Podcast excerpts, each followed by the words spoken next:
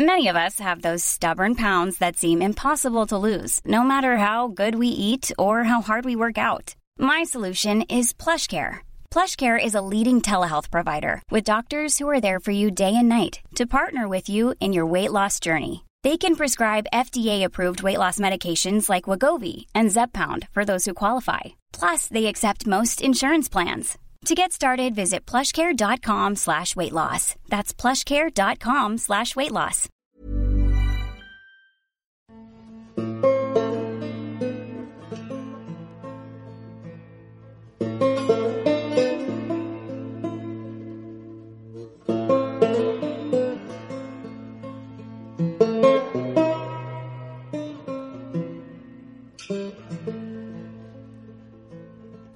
Muy buenas a todos y bienvenidos a El Nexo, una serie de pequeñas reflexiones sobre la actualidad del videojuego. En el episodio de hoy no van a ser pequeñas las reflexiones que voy a hacer sobre The Last of Us, porque le voy a dedicar todo el nexo completo a este videojuego. Es el, uno de los grandes juegos del mes y probablemente también uno de los grandes juegos a debatir en la generación. Tengo muchísimas cosas que decir. He estado durante las última, la última semana jugando eh, todo lo que he podido al videojuego, tomando muchísimos, muchísimos apuntes para poder traer este nexo. Por ello quizá el podcast se ha retrasado un pelín, os pido disculpas por ello, pero espero que el resultado merezca la pena. En esta ocasión, ya sabéis que normalmente en algunos juegos así grandes suelo traer invitados, esta vez me toca a mí solo la tarea de, de enfrentarme a, a The Last of Us 2.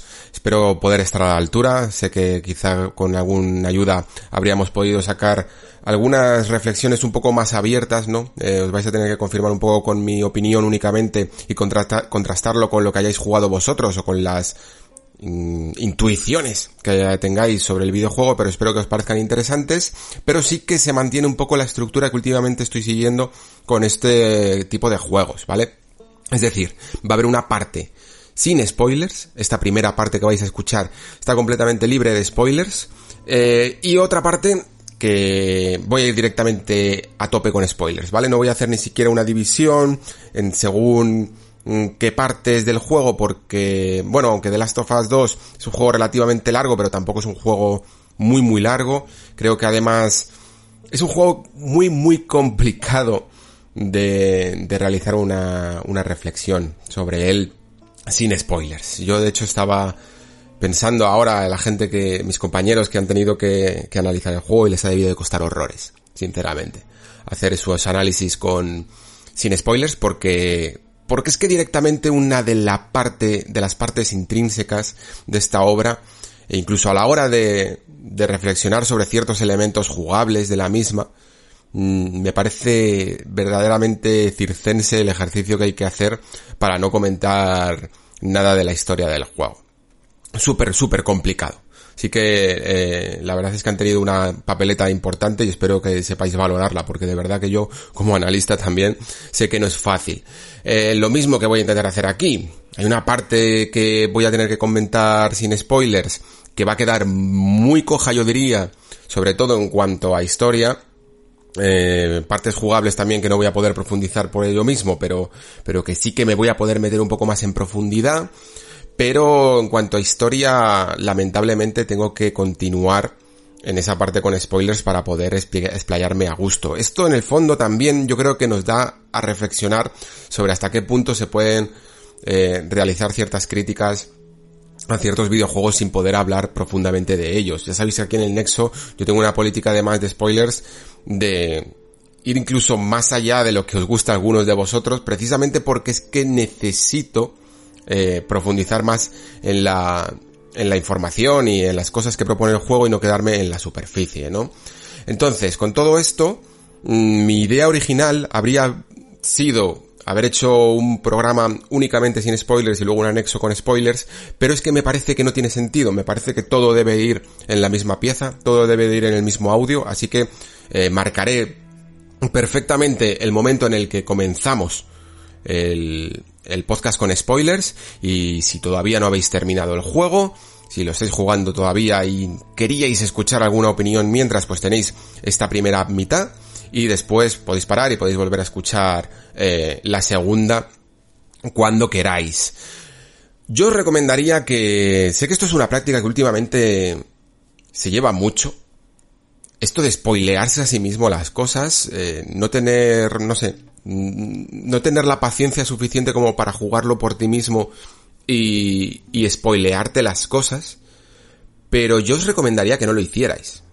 Principalmente porque además, ya sabréis que The Last of Us 2 es un juego que ha tenido cierta polémica por esto de los leaks y de los spoilers, y es un tema que yo quizá debe, creo que deberíamos de tratar en el futuro, pero en el caso de The Last of Us, avanzar las cosas en el orden no cronológico de su historia hace que puedas generarte ciertos prejuicios y ciertas ideas que no son ciertas porque no tienen, bueno, no es que no sean ciertas, cada uno evidentemente tiene su forma de pensar, pero que pueden estar eh, preconcebidas o, o poco elaboradas, poco reflexionadas porque te falta el contexto de toda la, de todo el resto de la obra. Es un juego en el que el contexto es súper, súper importante. Es un juego que va de ese contexto y de lo importante que es no solo en, en, la historia de The Last of Us, sino en la historia, en nuestra propia historia moderna, la, la importancia que tiene el, el entender el fondo, el ir más allá de los titulares, ¿no? El ir más allá de lo que causa esa polémica y entender las razones que hay detrás. Supongo que de esta polémica habrá que hablar un poco también, en algún momento de, de este nexo, pero también os digo una cosa, no voy a, no voy a centrarme en, en ciertas polémicas, me voy a centrar en, en las críticas que el juego haya podido tener eh, dentro de su argumento y dentro de, de lo que gente que sí que le haya jugado haya puesto como alegato de que no le ha gustado, ¿vale? Pero cualquier tipo de razón homófoba, transfoba o de esta índole completamente irracional y, e injustificada, sobre todo cuando juegas al juego, que lo notas mucho mejor, eh, todo eso directamente creo que no merece más mención de la que ya he hecho. O sea, que vaya, vaya eso por delante. Sí que creo que es interesante que aquellas personas que han dado algunas pequeñas razones que, ojo, me ha costado encontrarlas, ¿eh? De por qué no les ha podido llegar a gustar, plantearnos el por qué, plantearnos a nivel de teoría de ficción por qué puede ocurrir eso y, comentarlo más adelante en la parte con spoilers, evidentemente. Así que espero que os guste el menú de hoy, porque viene sangriento. Comienza el nexo especial de Last of Us, parte 2.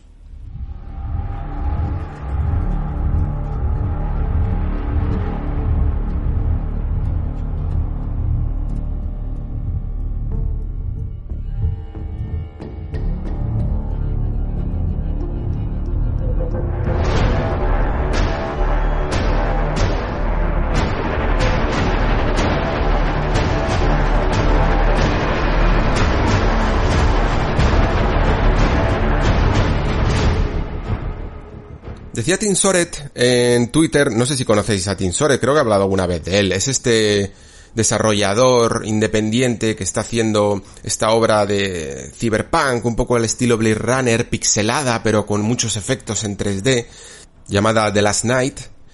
Bueno, pues decía que, que en el futuro, de la siguiente generación, con todo este tema de los avances tecnológicos, los avances gráficos y tal, que ya no iba a importar tanto la capacidad de la máquina en sí, lo que, lo que pudiéramos hacer gracias al hardware propio de la máquina, que el salto que íbamos a tener, aunque evidentemente va a ser notorio, pero no va a ser crucial, y sobre todo, no va a ser tan definitorio entre juegos llamativos y juegos que no lo sean tanto entre se va se va a premiar otro tipo de cosas y entre ese tipo de cosas la que más va, importante va a ser es la calidad de los ah, diseñadores de los artistas es decir una persona que sea capaz de generar unas animaciones increíbles un detalle impresionante a través de, de su videojuego no va a estar ya impedido por la máquina en sí y por lo tanto esa pluma que hay detrás, ¿no?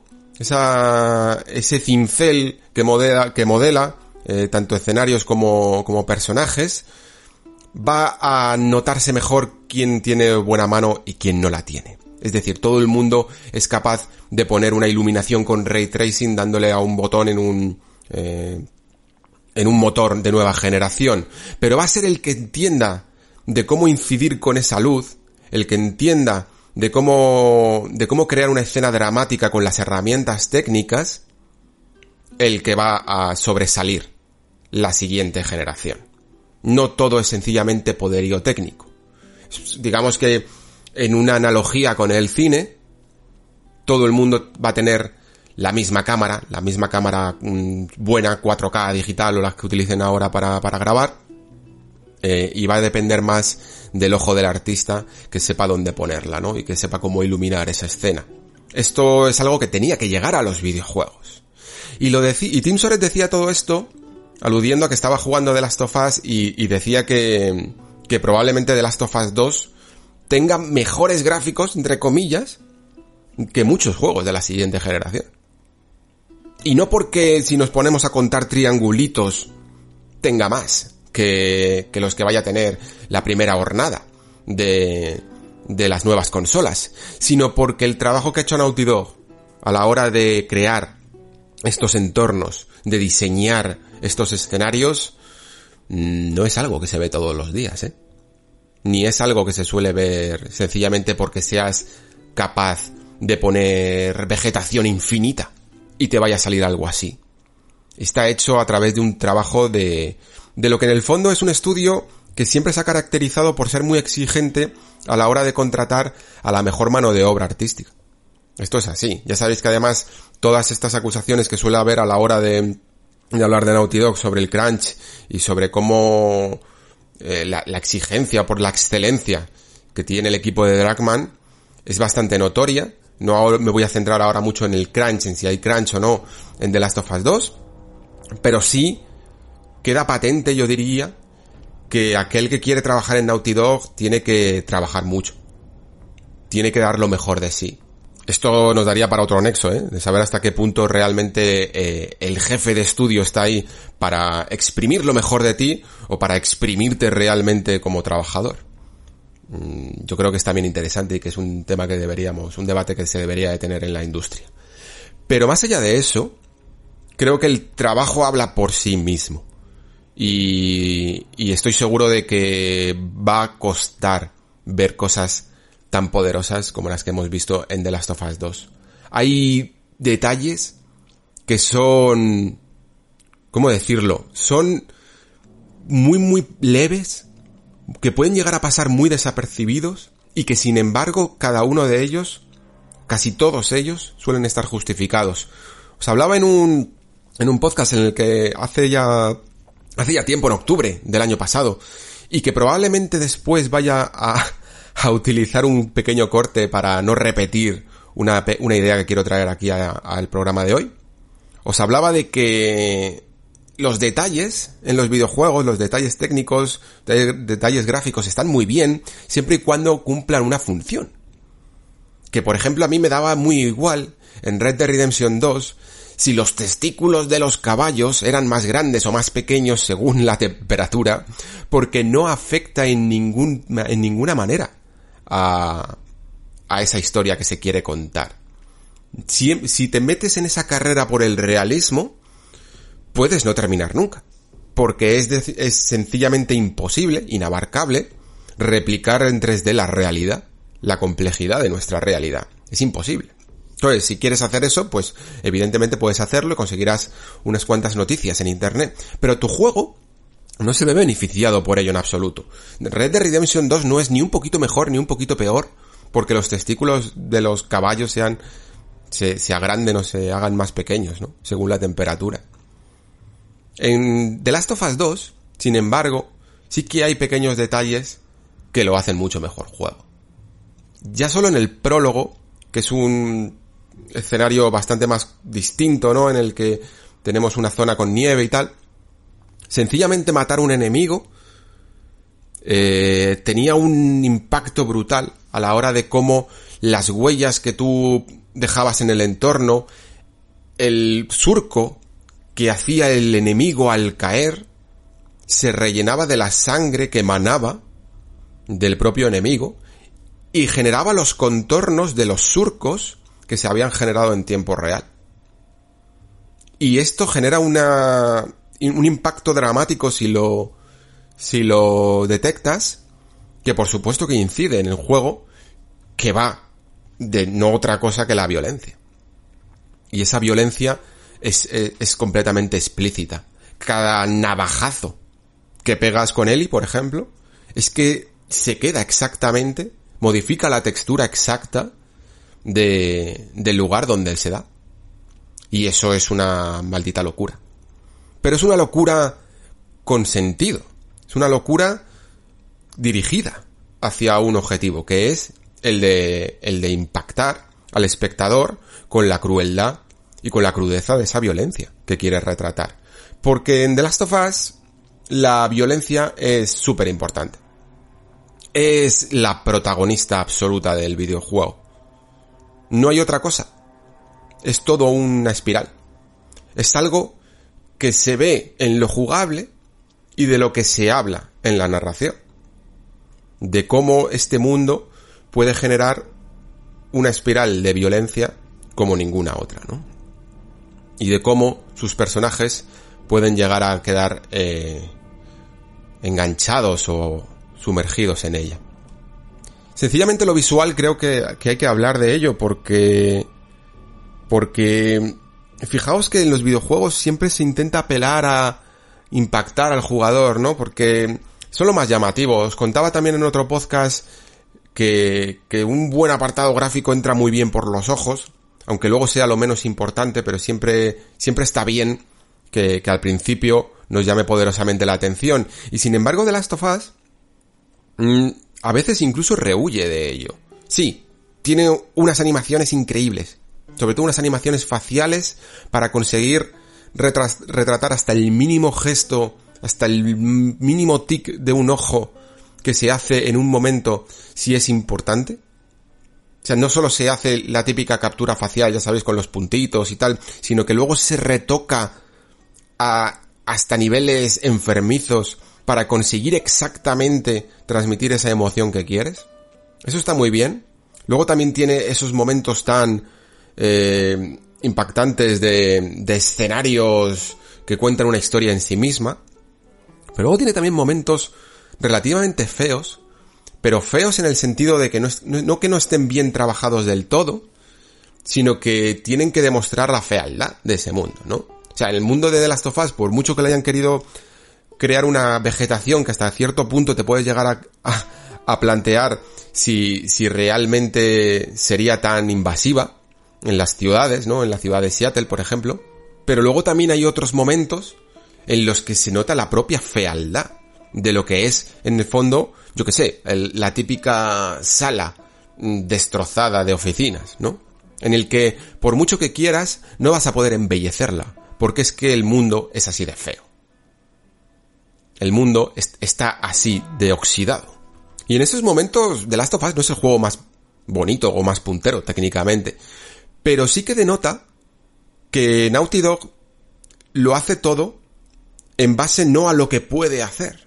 No en plan, somos un estudio gigante, vamos a demostrar todo lo que somos capaces. Sino en base a una dirección. En plan, estamos contando esta historia en este contexto y en este mundo. Y vamos a hacer lo que consideremos que sea necesario para contar esta historia de esta manera, ¿no? Y si el juego en algunos momentos tiene que ser más feo, o en algunos momentos puede llegar a a dar un atisbo de belleza, lo hace en base a lo que quiere transmitir de esos personajes, ¿no? En esos personajes.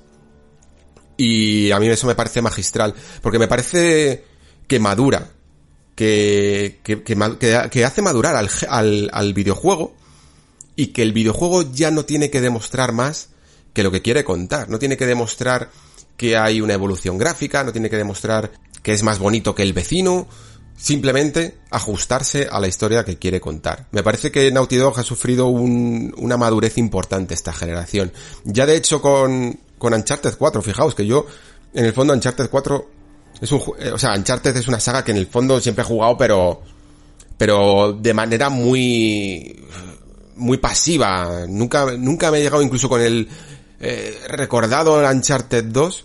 He llegado nunca más allá de sorprenderme a un nivel palomitero de nada de lo que hacía Naughty Dog, porque nunca conectaba narrativamente con ellos.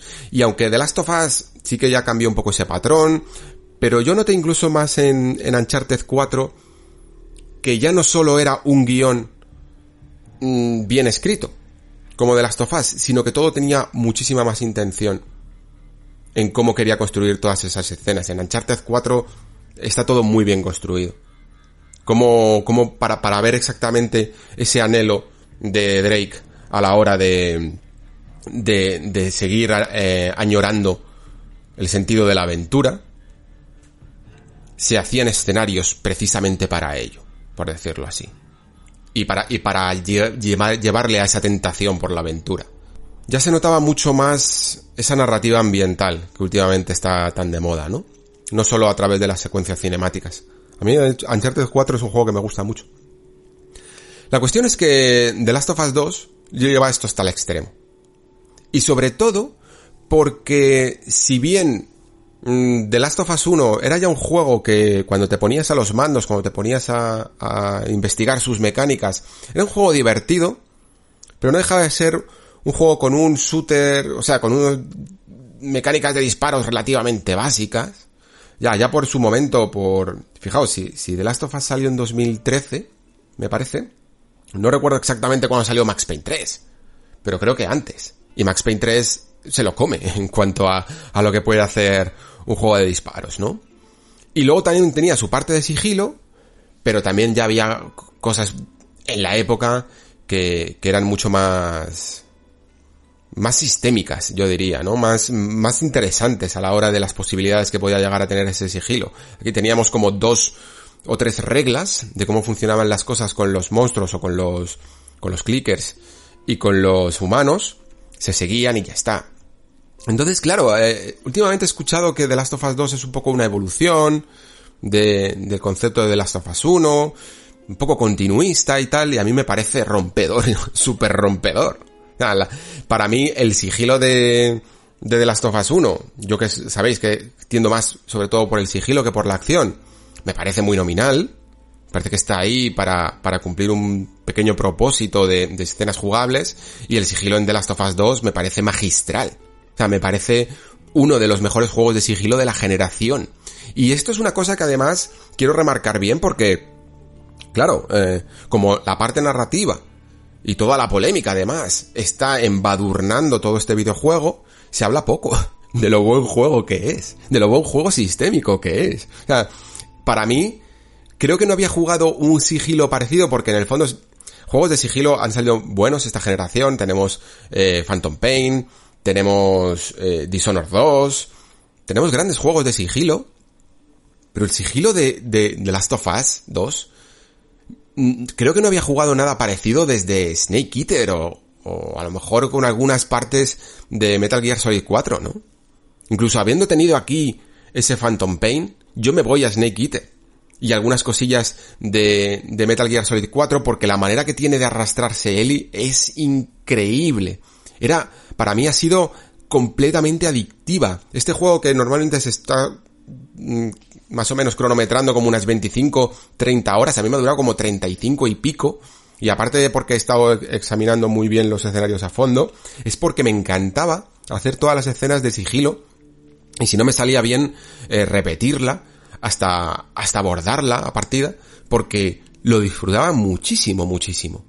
Cuando vi que el movimiento de arrastrarse por el suelo para nada era un, una acción un poquito hecha para darle más realismo pero poco útil, cuando vi que realmente era increíblemente útil, para mí este juego se convirtió en algo que no esperaba en absoluto.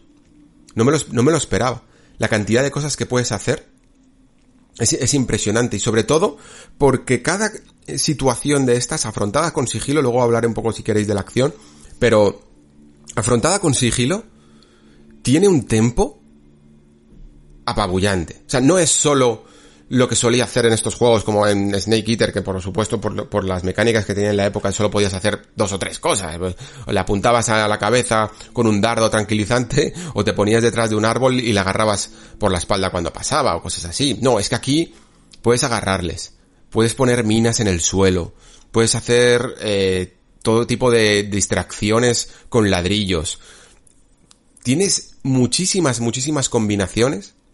Y, luego cuando vas eh, desbloqueando ciertas armas también, para, para poder hacer una, una jugada que además, fijaos que a mí siempre me, me suele gustar que los juegos de sigilo sean puros, es decir, que, que, siempre puedas empezar y terminar con sigilo, pero que no me importaba en absoluto hacer una combinación entre sigilo y acción porque el, el resultado de la escena era tan poderosa de esta manera, tan realista de esta manera, que la prefería incluso.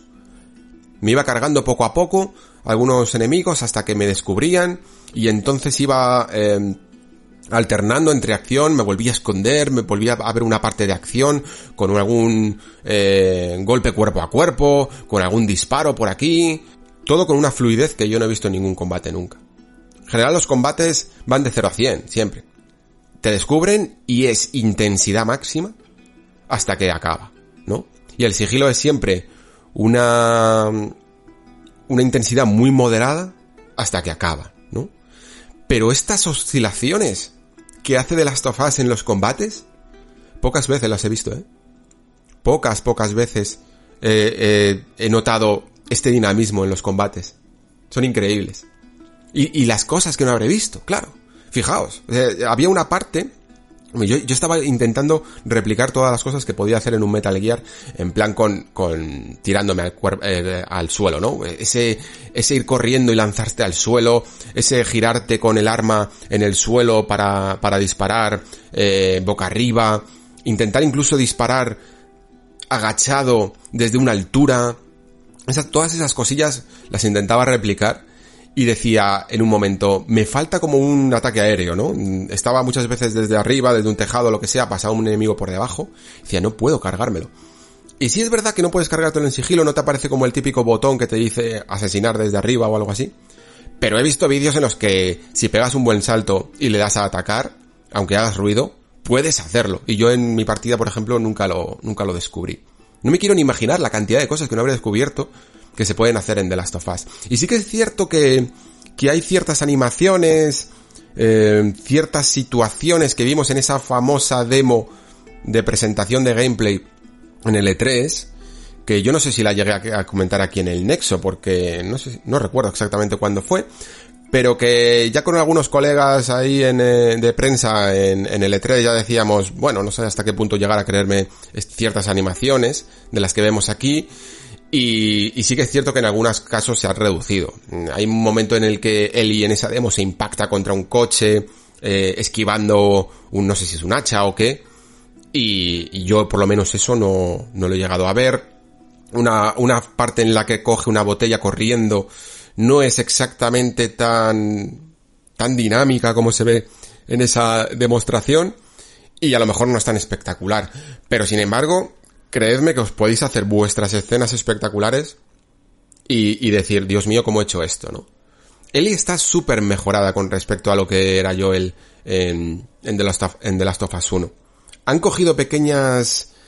Siguiendo el mismo patrón, que además es que se tenía que seguir, porque digamos que narrativamente todo lo que es Ellie, como, como personaje, como, como superviviente, lo tiene que haber heredado de Joel, ¿no? Pero sin embargo añade sus pequeñas vertientes y que las llevan a una agilidad extra que Joel no tenía. Es muchísimo, muchísimo más placentero, ya no solo por el salto técnico y por la evolución de una secuela, ¿no? Manejar a, a Ellie que, que, lo que era Joel en el primer juego, ¿no? Además hay una cosa que normalmente no me suele gustar en, en este tipo de juegos que mezclan sigilo y acción y tal, y es que no me dejen cumplir todo de una manera específica. Es decir, que si yo quiero ir todo con sigilo, que a lo mejor el juego no me deje del todo. Y aunque aquí sí que se puede, porque hay, enfrentamientos en los que puedes directamente, digamos, el modo fantasma de no matar a nadie, llegar a la salida, intentar llegar a la salida, y que no, y, no cargarte a nadie en el camino. Pero sí que es cierto que poco a poco van saliendo como ciertos enemigos que te impiden del todo eh, utilizar el sigilo, ¿no? Que te impiden hacer la típica jugadilla de, de cargártelos a todos por la espalda. Y creo que, y al principio, como os decía, me molestaba un poco porque era como en plan, a ver, yo es que soy un jugador de sigilo, no me puedes castigar por ello. Pero después por el, la forma en la que el juego, el juego se desarrolla, me gustó. Me, me, me encantó que me sacara un poco de mi zona de confort y que hiciera que ciertos enemigos fueran casi de invulnerables, por decirlo así, al sigilo, ¿no? Y tuviera que hacerlos frente. Porque esos enemigos a los que tenía que hacer frente de una manera ruidosa, eh, lograban que el diseño de todo ese nivel, de toda esa arena de juego, cambiara radicalmente. Porque tenía que empezar a seleccionar objetivos. En plan, ¿a me cargo primero? A este que va a hacer ruido. Si hago, si hago ruido con este, va a venir este. Entonces tendría que ir primero a por este. Eh, tengo que, calcular que aquí voy a hacer ruido, con lo cual va a venir este de aquí. Y tu mente funciona de otra manera. Deja de ser la típica jugada de Metal Gear de tengo aquí estos conos de visión y estas rutas de patrullas, ¿no?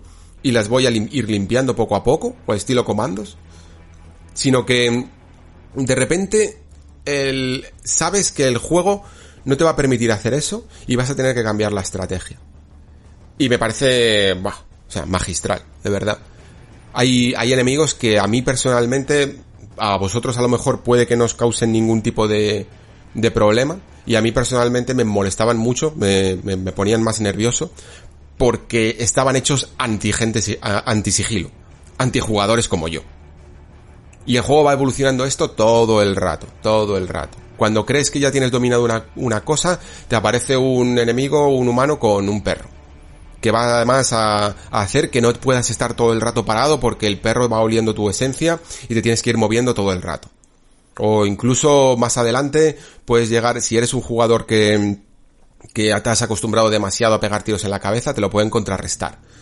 Son estas dinámicas las que hacen que sea difícil aburrirse en algunos momentos. Ojo, hay, hay ciertas partes, luego ya lo hablaremos, lo, lo hablaré como pueda, pero que, que son quizá con un diseño menos elegante o, o menos llamativo, más, menos intenso, más repetitivo, ¿no? Que lo que es al principio del todo. Aparte de esto hay mejoras también, por ejemplo, en inteligencia artificial. Ya sabéis que en estos juegos de Naughty Dog suele ser casi siempre acompañado de, de algún personaje, ¿no? Y, y, bueno, quizás en Uncharted es un poco más liviano todo esto porque no tiene tanta eh, profundización en el sigilo, pero en The Last of Us es crucial y muchas veces teníamos esas escenas un tanto extrañas, ¿no? En el que nuestro personaje se iba moviendo eh, en la perfecta campo de visión de un enemigo y no parecía detectarlo.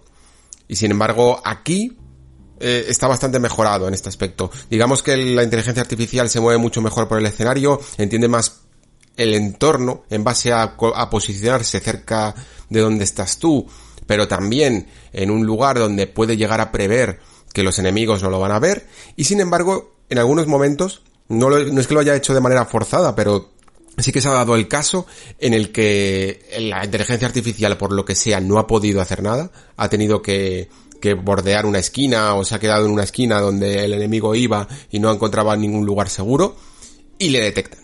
Y le detectan que es casi lo normal. Sé que te puede romper esto un poco tu estrategia de, de sigilo y en cualquier momento puedes reiniciar el checkpoint si no te gusta, pero al menos se tiene en cuenta que ven a esa inteligencia artificial y que no se forma una escena que te saque, ¿no? de, del juego. Me gustaría centrarme mucho más en toda esta parte del combate porque de verdad que me parece mm, impresionante lo que se ha hecho, pero también quiero hablar de otras cosas. Así que luego, luego más adelante, en una parte con spoilers, hablaré un poquillo de, de algún aspecto más, pero sobre todo quedaros también, no solo con que Naughty Dog creo que ha hecho su juego más juego, su juego que, que mecánicamente divierte más, o por lo menos a mí me ha divertido más que ningún otro. Y sigue teniendo cosas típicas de Naughty Dog, en el sentido de que eh, a lo mejor el apuntado no es el mejor, porque además es que se inventan, se siguen inventando todo este sistema de progresión, que poco a poco vas consiguiendo mucha más estabilidad al arma, y es decir, que poco a poco vas consiguiendo que sea un shooter convencional, en el sentido de, la estabilidad en el auto, en el, en el apuntado, perdón, pero sobre todo hay que remarcar ese aspecto de violencia. Creo que es un juego que utiliza por primera vez, y sé que es fácil porque al final, bueno, al final eh, la violencia es cautivadora, ¿no? En los videojuegos, y es un recurso muy utilizado y que llama muchísimo la atención. Pero bueno, al menos ya que la vas a utilizar, hazlo no solo con estilo, sino con una cierta justificación.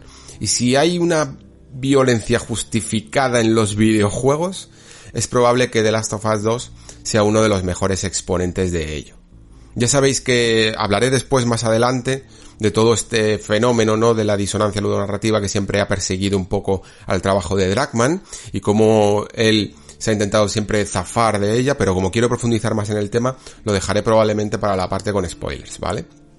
Entonces, em, un gran sistema de combate, una exploración de unos entornos que esta vez se hacen mucho más abiertos que la primera parte y con ciertos experimentos. Esto, esto me pareció muy curioso, porque digamos que el juego está como planificado de una manera, me voy a inventar las partes para que no eh, os dé muchas pistas, pero digamos que tiene como una especie de prólogo, luego tendría como la primera parte, luego tendría una segunda parte, yo digo, el juego no lo estructura así, pero yo para no para dar pistas falsas lo prefiero decir así, una segunda parte y una especie y un epílogo por decirlo así, ¿vale?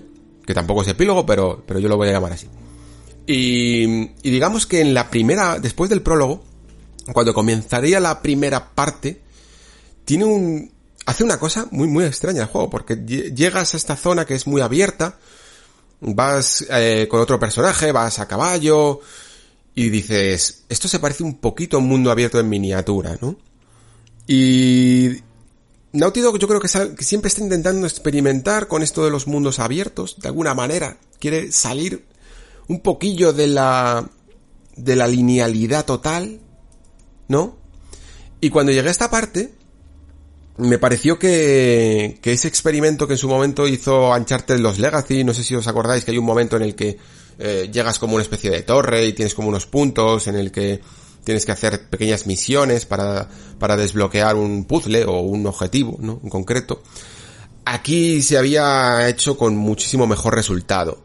En los Legacy era otro equipo diferente, con una dirección diferente. Yo creo que hicieron alguna prueba con el mundo abierto. No sé si lo llegué a tratar en el Nexo, pero creo que dije que, que no le sentaba del todo bien. Eh, y sin embargo aquí en The Last of Us esa parte está bastante interesante. Es una parte en la que puedes incluso consultar un mapa, eh, ir a, a los puntos en el orden que tú quieras y tal. Y creo que es mucho más interesante porque tiene una estructura muy, muy similar a la que hizo God of War. Se nota muchísimo que Cory Barlog y Dragman se llevan súper bien, que comparten muchísimas ideas sobre diseño de videojuego, y Dragman aquí le ha dicho, macho, dime cuatro cosas de cómo hiciste esta parte de God of War, porque se parece mucho al, al mundo de, de Midgar, ¿no? A esa parte en la que tú vas con la barca en diferentes islotes o en diferentes partes, vas haciendo pequeñas cosas y vas avanzando, ¿no? Aquí se parece un poco, es como si este, esta parte de mundo abierto, de pequeño mundo abierto, mmm, entre, en, en una parte de la ciudad, fuera la barca, el caballo, ¿no? Vas con dos personajes y vas haciendo las cosas en el orden que tú quieras. Y tiene un dinamismo interesante, que me hizo plantearme por un momento, porque como había, aparte de este, de esta demostración primera que vi, no he querido ver nada más de, de Last of Us, me hizo plantearme si el juego iba a ser todo el rato así, que también habría tenido cosas interesantes y cosas problemáticas, pero se quedó como en un pequeño eh, experimento. Luego el juego tiende a ser un poco más lineal, sigue abriendo mucho más los escenarios, pero vuelve un poco a esa linealidad y esta parte, cuando la juguéis, os vais a dar cuenta de que se queda casi en una especie de experimento eh, de, de, cómo explorar de otra manera el videojuego. Y se nota que luego no siguieron con ello, yo diría, ¿vale? Porque en esta parte es cuando se notan las limitaciones técnicas del hardware, sobre todo en los tiempos de carga. Al final Naughty Dog está haciendo juegos muy grandes, muy detallados, que exprimen mucho el potencial de la máquina y por lo tanto cada vez que vamos a una de estas partes tenemos que pasar por los típicos momentos de carga en el que eh, tienes que agacharte por un túnel o tienes que saltar con un con el caballo por unas verjas y queda un poco raro porque son zonas de transición que no terminan de pegar con lo orgánico que es el mundo y yo estoy vamos, estoy eh, casi seguro de que a Dragman estas cosas le irritan muchísimo no le gustan. Pierde, pierde ese realismo que busca en sus historias, ¿no? Entonces creo que decidió intentar hacer este tipo de, de exploración más abierta, eh, más no lineal para probar.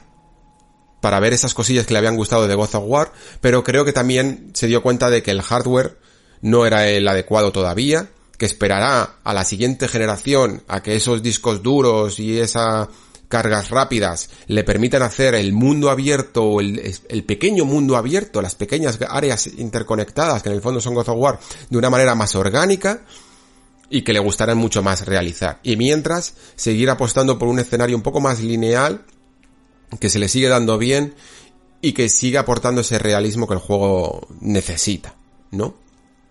Eh, creo que es una decisión adecuada, está bien para probar.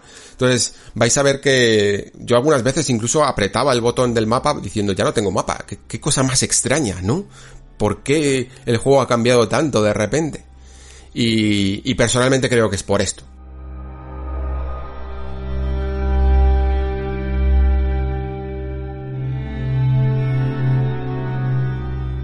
Entonces, siguiendo con la exploración, como digo, los escenarios de The Last of Us 2 son bastante más abiertos de, de los que fueron en The Last of Us 1. Se nota aquí que, que tienes muchísimas más opciones porque como tienes más opciones de combate y de sigilo, necesitas un entorno en el que puedas eh, huir, en el que puedas luchar, no siempre en el mismo escenario, sino que se puedan generar distintos situaciones, ¿no? En base a esa construcción. He notado de verdad cómo el juego intenta coger todo lo que tiene, ¿no?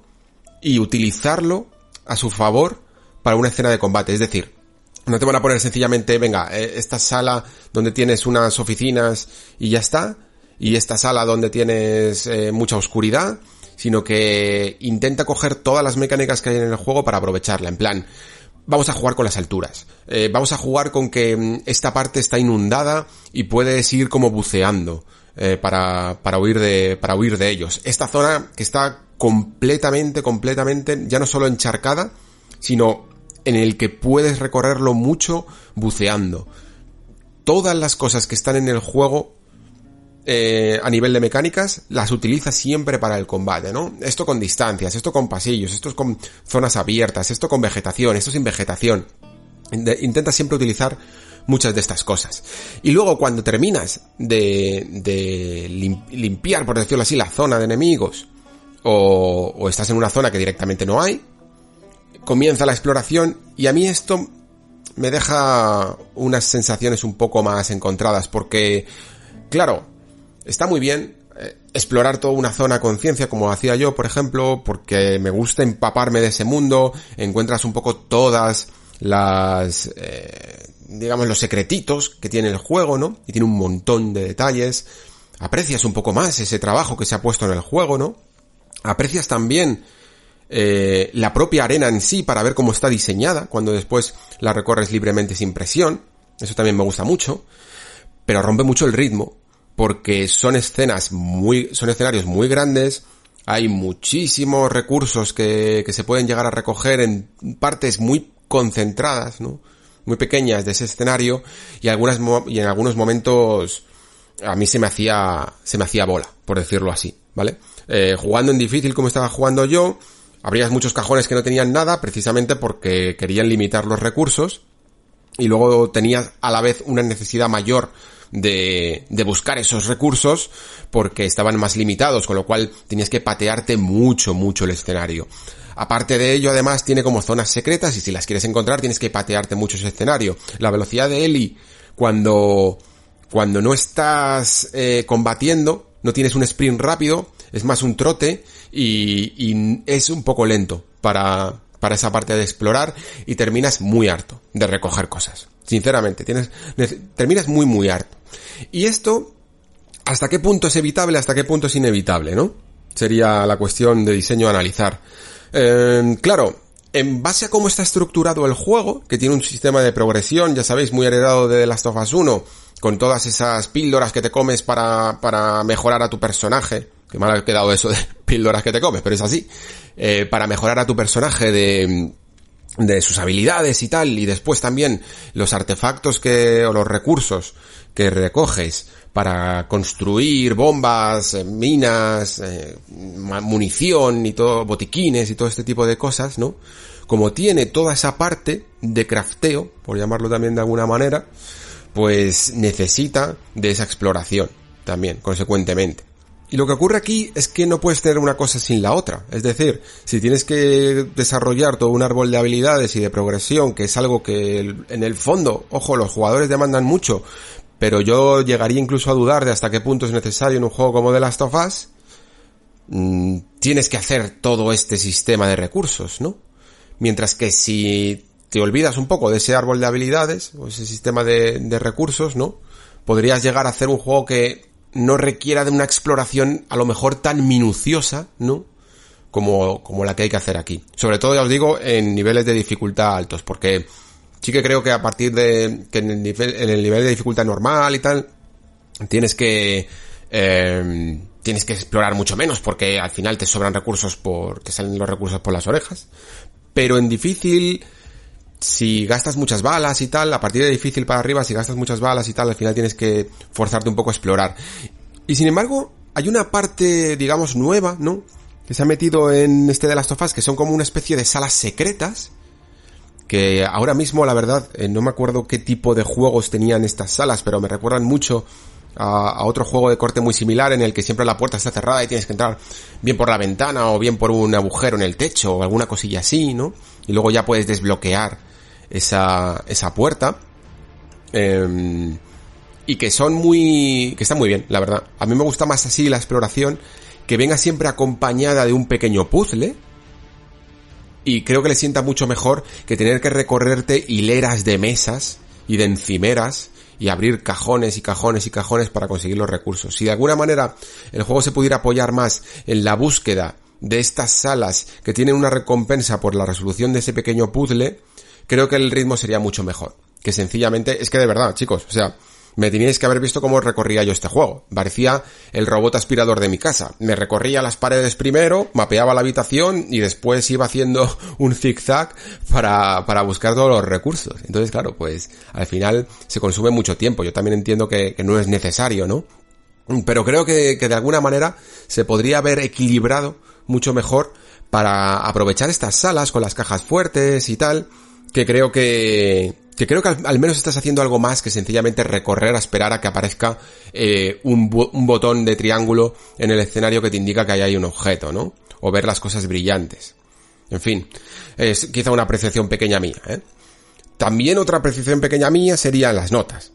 Yo no sé cuántas veces, pero creo que un par por lo menos, me he quejado ya en este podcast de, del uso de pequeñas narraciones a través de notas.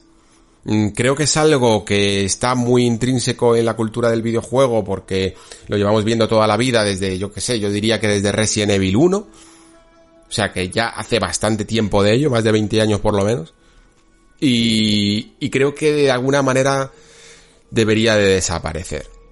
Entiendo que son, que Naughty Dog aquí en un mundo posapocalíptico tiene pocas fórmulas para contar unas pequeñas historias entre medias, ¿no? Y son historias que si bien tampoco son muy muy necesarias, sí que aportan bastante para entender el contexto de, de la... más que de la trama en sí, de las facciones y de la vida que está o cómo han sucedido las cosas en Seattle, ¿no? Pues ayudan bastante a conseguir estas, estas pequeñas cosas, pero me parece un recurso relativamente vago, el de las notas, sinceramente. Son muchísimas, muchísimas las que puedes recoger. Me parecen bien cuando te dan una pequeña pista sobre, sobre la combinación de una caja fuerte, por ejemplo. Hasta ahí en el fondo son contextuales dentro de una mecánica jugable. Pero cuando son para expandir una narrativa, yo lo siento mucho, pero me parece demasiado pobre el recurso. Y, y, había un momento en el que estaba eh, cansadísimo, sinceramente, de, recoger y de leer notas. Creo que de alguna manera si se pudiera utilizar NPCs amistosos para contar algunas pequeñas historias, el juego ganaría en cierta intensidad. Entiendo también la visión que se ha podido tener de un viaje solitario en el que todo el rato es violencia y que toda la gente que te encuentres es hostil y no haya agentes externos que puedan diluir esa experiencia, ¿no? Pero cuando jugaba y leía sobre estas sobre, sobre esta gente que había sobrevivido en determinadas circunstancias eh, distintas a las tuyas y tal, pensé que, que si te las encontrases en ciertas salas donde están eh, refugiados o cosillas así, y vieras otras personas y te las contaran de viva voz, eh, podría llegar a ganar un poco más, ¿no? Y, y, y, ya os digo, puede eso ir en detrimento de la experiencia de soledad que tiene que vivir Eli en su camino. Pero es que las notas de verdad a mí me cuestan cada vez más, chicos. Yo lo siento mucho. Creo que creo que es un elemento poco de videojuego, sinceramente. Creo que cada vez hay que utilizarlas menos porque están, están dividiendo al jugador, ¿vale? Están diciendo, mira, si tienes tiempo suficiente o ganas de leer, lete esto, y si no, pues vas a lo que vas. Y es como, no, pues elige, elige si vamos a lo que vamos, o elige si esta, esta historia es importante y que la, y que la, y que participe todo el mundo de ella, ¿no? Pero bueno, eso ya son quizá cuestiones más mías.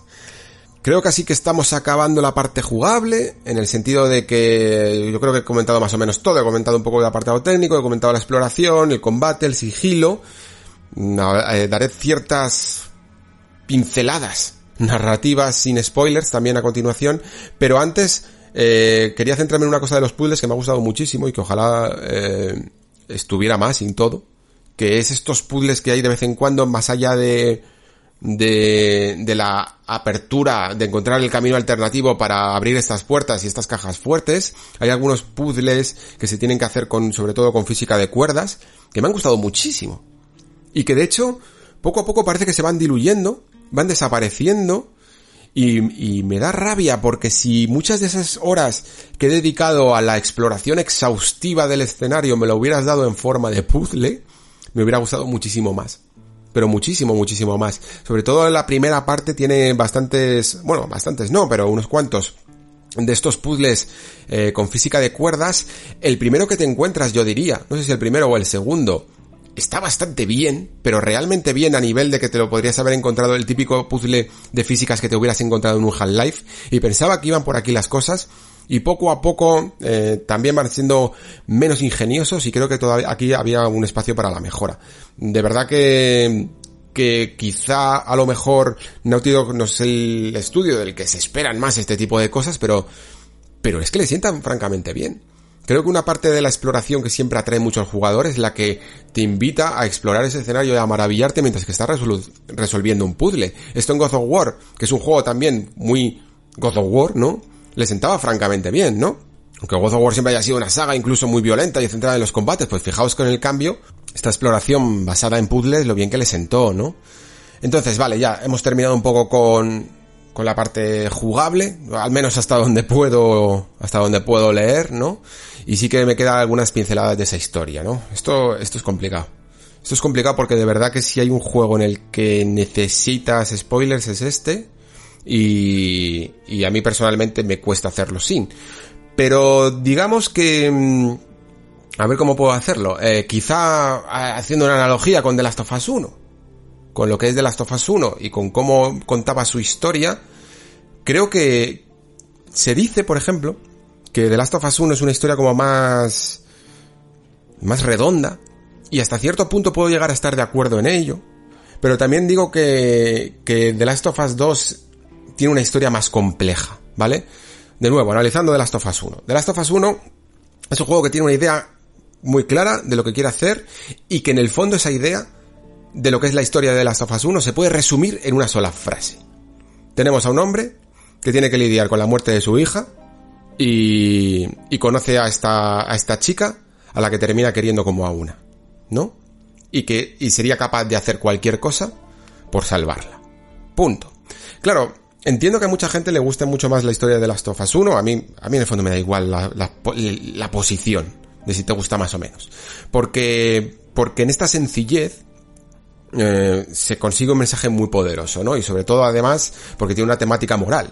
Eh, ya lo he explicado alguna vez. En el caso de The Last of Us 1, de todas maneras, todo ese medio que hay entre el principio, entre el prólogo y el principio del juego hasta el final, poco tiene que ver con con la historia en sí. Sí que podemos llegar a ver esa progresión de cómo Joel y Ellie se conocen, pero mucho de ello está aderezado con historias secundarias que nos muestran más cómo es este mundo, cómo de cruel es este mundo, que de la historia en sí, entre Joel y Ellie, ¿vale? Vemos la parte de, de Tess, vemos la parte de, de, este padre con el hijo, que no me acuerdo de sus nombres, vemos la parte de los caníbales, eh, y todo eso podrían haber sido cualquier otras escenas, hubieran tenido un impacto relativamente similar en los personajes, ¿no? Porque al final son historias eh, adyacentes, ¿no? También este amigo que conocía a Joel. Podrías haberte inventado cualquiera y más o menos hubieran casado porque son secundarias eh, muy entre paréntesis de la historia principal. Los personajes cuando muchas veces se chocan con estos eh, conocen a estas personas, hasta cierto punto su relación eh, no se ve del todo afectado por ellos. O sea, evidentemente, hay, una, hay un acercamiento entre ellos, o incluso un distanciamiento en ciertos puntos, pero tampoco aprenden mucho de ellos. Son historias más secundarias que nos cuentan, como digo, cómo de cruel es este mundo. En The Last of Us 2 esto no pasa. En The Last of Us 2 todo es un conjunto, todo es un círculo, todo está unido. Incluso las historias secundarias, todas, tienen algo que aporta a la trama principal. Y eso dentro de la narrativa es muchísimo más complejo de conseguir y por lo tanto, evidentemente, muchísimo más eh, probable que quede menos redondo que una historia más sencillita, que es lo que estaba haciendo Naughty Dog hasta el momento. Eh, no solo con The Last of Us, sino con Uncharted 4. Uncharted 4 también es una historia muy sencillita. Una persona que siempre ha vivido eh, aventuras, ¿no? De repente sienta la cabeza y siente añoranza por esa forma de vivir de antes que, que ha tenido que dejar atrás, ¿no? Y que, y que le persigue de nuevo en la figura de su hermano, por decirlo así. Pero más allá de ahí no hay complejidad, ¿no? The Last of Us 2 para mí sí que es una evolución en cuanto a lo complejo. De, no solo de la manera de contar la historia, sino de, de lo que está contando en sí porque importa mucho ese contexto del que os hablaba antes y que es muy muy necesario ver en profundidad, ver a través de muchísimas escenas que aportan siempre a ese mismo tema que es el de la violencia, ¿no? Y, estoy diciendo que el tema es la violencia y no me gusta decirlo. No me gusta decir que el tema es la violencia, me gustaría decir de verdad de cuál es el tema, pero no puedo decirlo. O sea, fijaos hasta qué punto es hardcore esto. O sea, no puedo hablaros de, cuál es el tema del juego porque es en sí mismo un spoiler. Luego lo veréis, los que, los que escuchéis la segunda parte de, de, del podcast, ¿no? Pero lo que sí que puedo decir es varias cosas. Lo primero, tiene una estructura compleja, algunas veces incluso llegando a ser un tanto forzada, eh, pero tiene su justificación. Lo que pasa es que también hace que, que al principio te cueste un poco entrar en ella, no entres de manera tan sencilla como, como un The Last of Us 1, ¿vale? ¿Por qué ocurre esto? Por lo que os decía en el programa, hace dos o tres programas, de por ejemplo, de los conflictos externos e internos, ¿no? Y analizábamos el personaje de Joel diciendo que su conflicto externo era llevar a Ellie hacia el hospital, mientras que su conflicto interno era lidiar con la muerte de su hija. Esto queda muy claro y se va viendo a lo largo de todo el juego, porque el juego es eh, lineal, de en, cronológicamente, temporalmente. No hay ningún tipo de, de salto temporal más allá de las elipsis que se hacen, que siempre son en orden cronológico, ¿no? En orden temporal. En The Last of Us 2 se utilizan muchos saltos en el tiempo, se utilizan muchos flashbacks, se utilizan estos flashbacks de alguna manera para eh, quitar la información relevante para que la historia tenga ese halo de misterio y esa forma de desenvolverse que pueda golpear más adelante, ¿no? Esto es una pequeña trampa literaria perfectamente válida de los flashbacks. A mí personalmente no es la que más me gusta utilizar, porque pienso siempre, hay como una máxima, ¿no? De que si utilizas muchos flashbacks, a lo mejor es más interesante contar la historia de los flashbacks en vez de esta, ¿no? Y porque todos esos bits de narrativos, todos esos bits de información importantes, los estás dejando en el pasado y sin embargo en el presente no están ocurriendo cosas tan importantes, ¿no? Esto puede llegar, a ser cierto en algunos momentos de, de Last of Us 2, pero la verdad es que para lo poco personalmente a mí que me suelen gustar el, uso de, de flashbacks y flash forwards, aquí en The Last of Us 2 está bastante bien justificado. Tiene un sentido que de nuevo no puedo eh, razonar ahora mismo por spoilers. Pero digamos que tiene cierto sentido. Para conservar también una estructura igual que The Last of Us 1 y para entender el viaje de Ellie.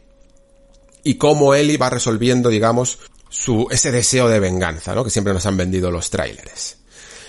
¿Qué más? Em, es un juego que luego esto lo explicaré más adelante también, pero que tiene ese interés porque la narración y lo jugable vayan de la mano. Ya sabéis que a Druckmann siempre le ha molestado mucho esas acusaciones sobre la disonancia ludonarrativa en, en, en Uncharted, lo de matar a tantos enemigos cuando eres el héroe de la aventura, y por lo tanto creo que, que eso en el fondo siempre le ha influenciado a querer hacer una historia en el que cada muerte, por decirlo así, esté justificada.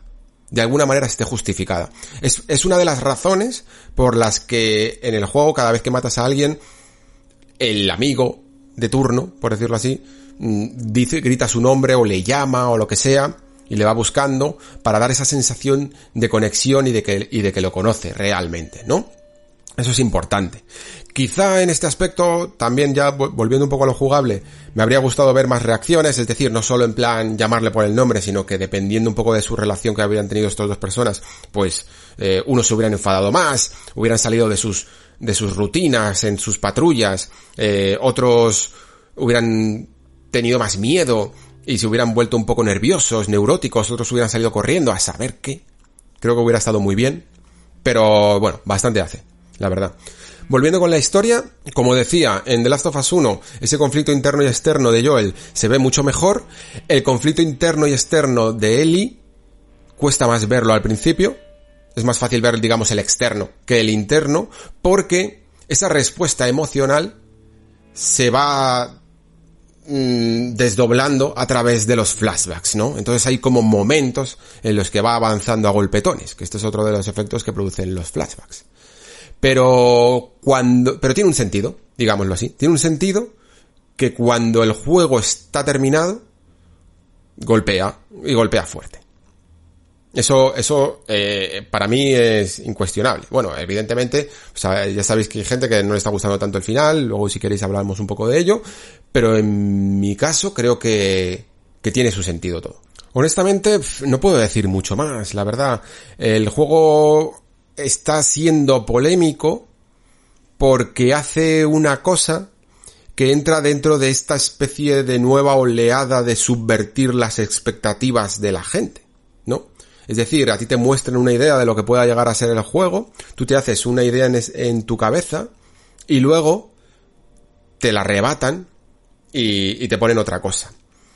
Y eso en el fondo mm, está completamente intencionado no es una promesa incumplida, sino que está hecha en consonancia con el mundo eh, de The Last of Us 2. En el mundo de The Last of Us 2, nada sale nunca como tú esperas que salga, ¿vale?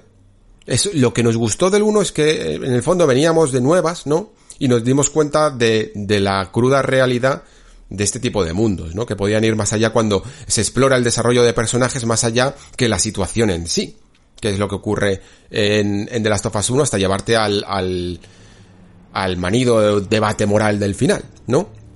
En The Last of Us 2 sucede un poco lo mismo. Ese subvertir las expectativas que tanto se lleva es algo que a un aficionado un poco más, eh, no sé cómo llamarlo, pero a un poco que le pille más de nuevas, por decirlo así, le puede llegar a molestar, le puede llegar a, a causar una sensación incluso de rechazo, pero creo que es la manera que tienen los nuevos autores de explorar caminos inexplorados.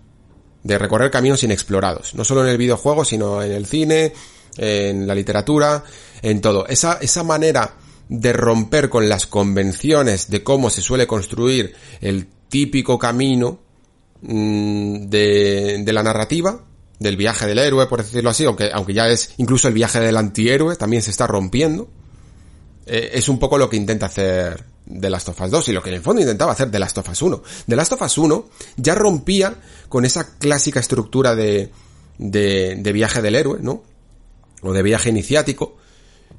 Y lo hacía, como digo yo personalmente, ¿no? Eh, convirtiendo a Joel en un villano. Y ojo, entendedme con villano, que sé que algunos no queréis. Pero entendedme con villano. No me refiero a un malo de cuento.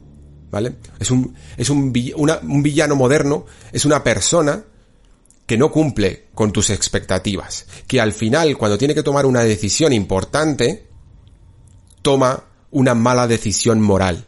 Que en este caso de The Last of Us 1 era mentir a él. Mentir a esa persona que tanto amas, ¿no? Por tu propio, por tu propia conveniencia. En The Last of Us 2, esta manera de subvertir las expectativas y los roles de, los típicos arquetipos eh, de personajes se sigue haciendo. Se sigue haciendo y por, y por tanto yo puedo llegar a entender que a la gente de de primeras le produzca un cierto rechazo, pero creo que poco a poco y con el tiempo va a convertirse en algo digno de estudio. No, no hace falta que pongamos a The Last of Us 2 como ejemplo, pero sí como, como un juego que hizo ese camino y que es un camino muy interesante para analizar. A mí, por ejemplo, personalmente, las historias de violencia que cuentan estos, estos juegos a mí personalmente no me llaman la atención. Fijaos en lo que os digo. esa exploración de la violencia creo que es algo que el cine, por ejemplo, ha tratado muchísimo desde, desde eh, décadas y creo que está ya muy explorada y a mí personalmente no es el tipo de historias que me gustan consumir, por ejemplo. Sin embargo, le veo la valía a la hora de cómo la construye de las Tofas 2, por supuesto. Y entiendo que haya gente que pueda llegar a sentirse un poco rechazada por que, que, sienta cierto rechazo porque mm, en los videojuegos tienen además una particularidad que es que nos metemos muchísimo en la historia. Tanto por el amor que sentimos con los personajes, como por la propia avatarización de los mismos. Es decir, de alguna manera los poseemos. Y al poseerlos, pues digamos que esas sensaciones se multiplican porque parecen casi que, que nos están ocurriendo a nosotros mismos, por decirlo así, ¿no? Pero en The Last of Us y en muchos otros juegos tenemos que entender que al final el personaje es el personaje. Eh, ahí tenemos otro nexo hablando de la burbuja de la identidad. Para el que quiera más... Un poco, explorar más este, eh, eh, estos, estos temas que a mí me parecen súper interesantes. Ya os dije, os puse en su momento hasta qué punto podrías encarnar a una persona que cometiera un acto tan terrible como una violación, por ejemplo, ¿no? Os ponía como el ejemplo más sádico y más radical que se me podía llegar a, ocurrir. Y yo recuerdo que, que muchos, que algunos comentarios, vaya, me decían que no tendrían ningún problema, ¿no? Pero luego, en la realidad, cuando nos ponemos en un ejercicio práctico, y The Last of Us te pone en un ejercicio práctico sobre ello, sobre esta burbuja de la identidad, sobre la asociación de nuestra propia identidad con la de un avatar, vemos que no es tan fácil.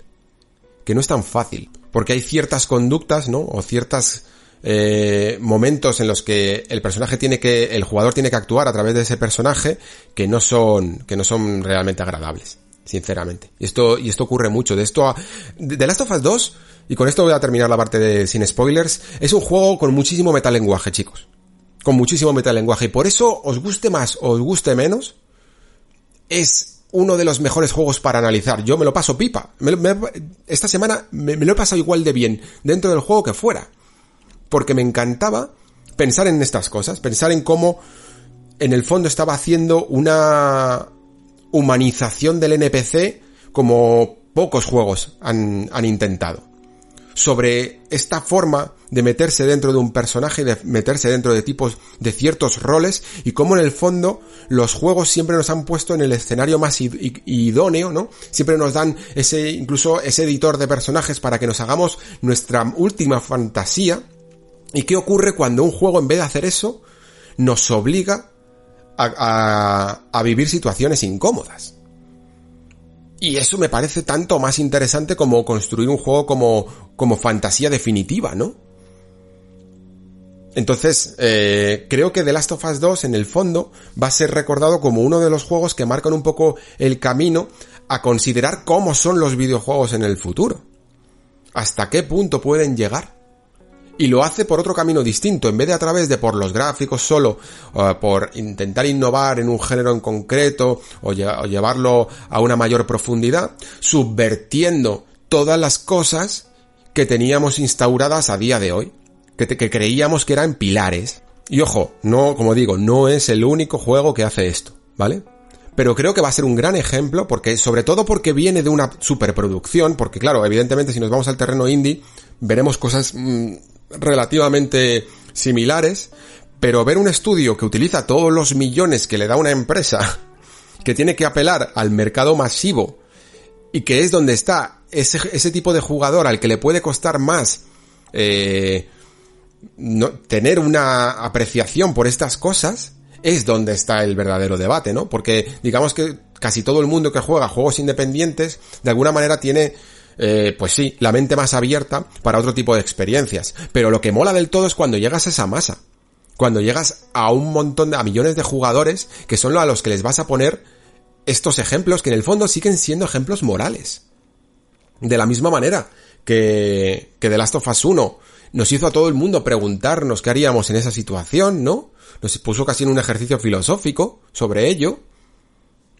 The Last of Us 2 también nos pone en otro ejercicio filosófico sobre la baterización y sobre la humanidad de los NPCs. Y, y, hasta ahí puedo leer, la verdad. Los que queráis seguir un poco profundizando en ello, eh, porque os hayáis pasado el juego, yo eso sí, os imploraría que si tenéis de verdad ganas de jugarlo, no, no sigáis adelante a partir de este punto, pues nos vemos en la parte con spoilers. Eh, para mí, vamos, va a ser un, un placer eh, hablar de, este juego con total libertad porque creo que se van a poder tratar muchos temas. Me centraré mucho más en la parte narrativa ya que en la jugable, evidentemente. Pero si aunque habéis llegado aquí, no habéis jugado, os da curiosidad lo que pueda decir, de verdad, esperaos, tener un poco de paciencia, jugad primero porque creo que es importante contrastar todo lo que pueda llegar a decir con vuestras propias opiniones porque, atención, spoiler, no es, mi, opinión no es la realidad. Eh, mi opinión no tiene por qué ser, ajustarse completamente a una verdad universal, porque no la hay, sobre todo con este tipo de juegos en las que cada jugador tiene que aproximarse a ellos desde su propia manera y sacar sus propias lecciones. Yo os voy a contar las lecciones que yo he sacado. Os pueden gustar, os pueden parecer una chorrada, os pueden no interesar, os pueden parecer interesantes, eh, pueden asemejarse a las vuestras, pero lo importante es lo que saquéis vosotros de ellos, ¿no? Y para eso hay que jugar, amigos míos. Es muy importante jugar. Y lo digo porque sé que hay mucha gente que está eh, minusvalorando este juego, despreciándolo y criticándolo sin haber jugado. No se puede resumir una ficción en un spoiler de tres líneas. No se puede. Estoy segurísimo de que muchos juegos que apreciamos a día de hoy, en, si lo pusiéramos en dos líneas eh, de Twitter, en un spoiler sin haber jugado, no nos parecerían tan grandiosos. El contexto es importante. Una persona no escribe un libro, no hace una película, no hace un videojuego para que solo la gente coja un 0,5% y fuera de ese contexto. Entonces, jugad en el momento en el que tengáis que jugar, olvidaros del hype, olvidaros del momento incluso del debate. Vais a poder después revisar artículos, entrevistas con Dragman. Dragman está hablando incluso con spoilers ya de todo, de todo lo que él considera que, que dice, que expresa este juego, ¿no? Eh, podéis volver aquí a escuchar esta parte del nexo y ya habrá tiempo para ello. Es que lo digo todo esto porque noto una especie de moda de spoilearse los juegos de, de quitarse todas esas ganas. Es como, es como en plan, va, me, me meto el chute ya de, de las ganas que tengo de saber cómo termina esto y ya lo jugaré. y, y me parece recorrer el camino al revés. Que ojo, que está bien también, quiero decir. Una segunda partida que es, en el fondo. Una segunda vez que ves una película es haberte quitado todo ese misterio y poder analizarla con la perspectiva del creador, del que ya sabe cómo terminan las cosas. Está muy bien, pero me parece que está bien mejor para una segunda partida que para una primera.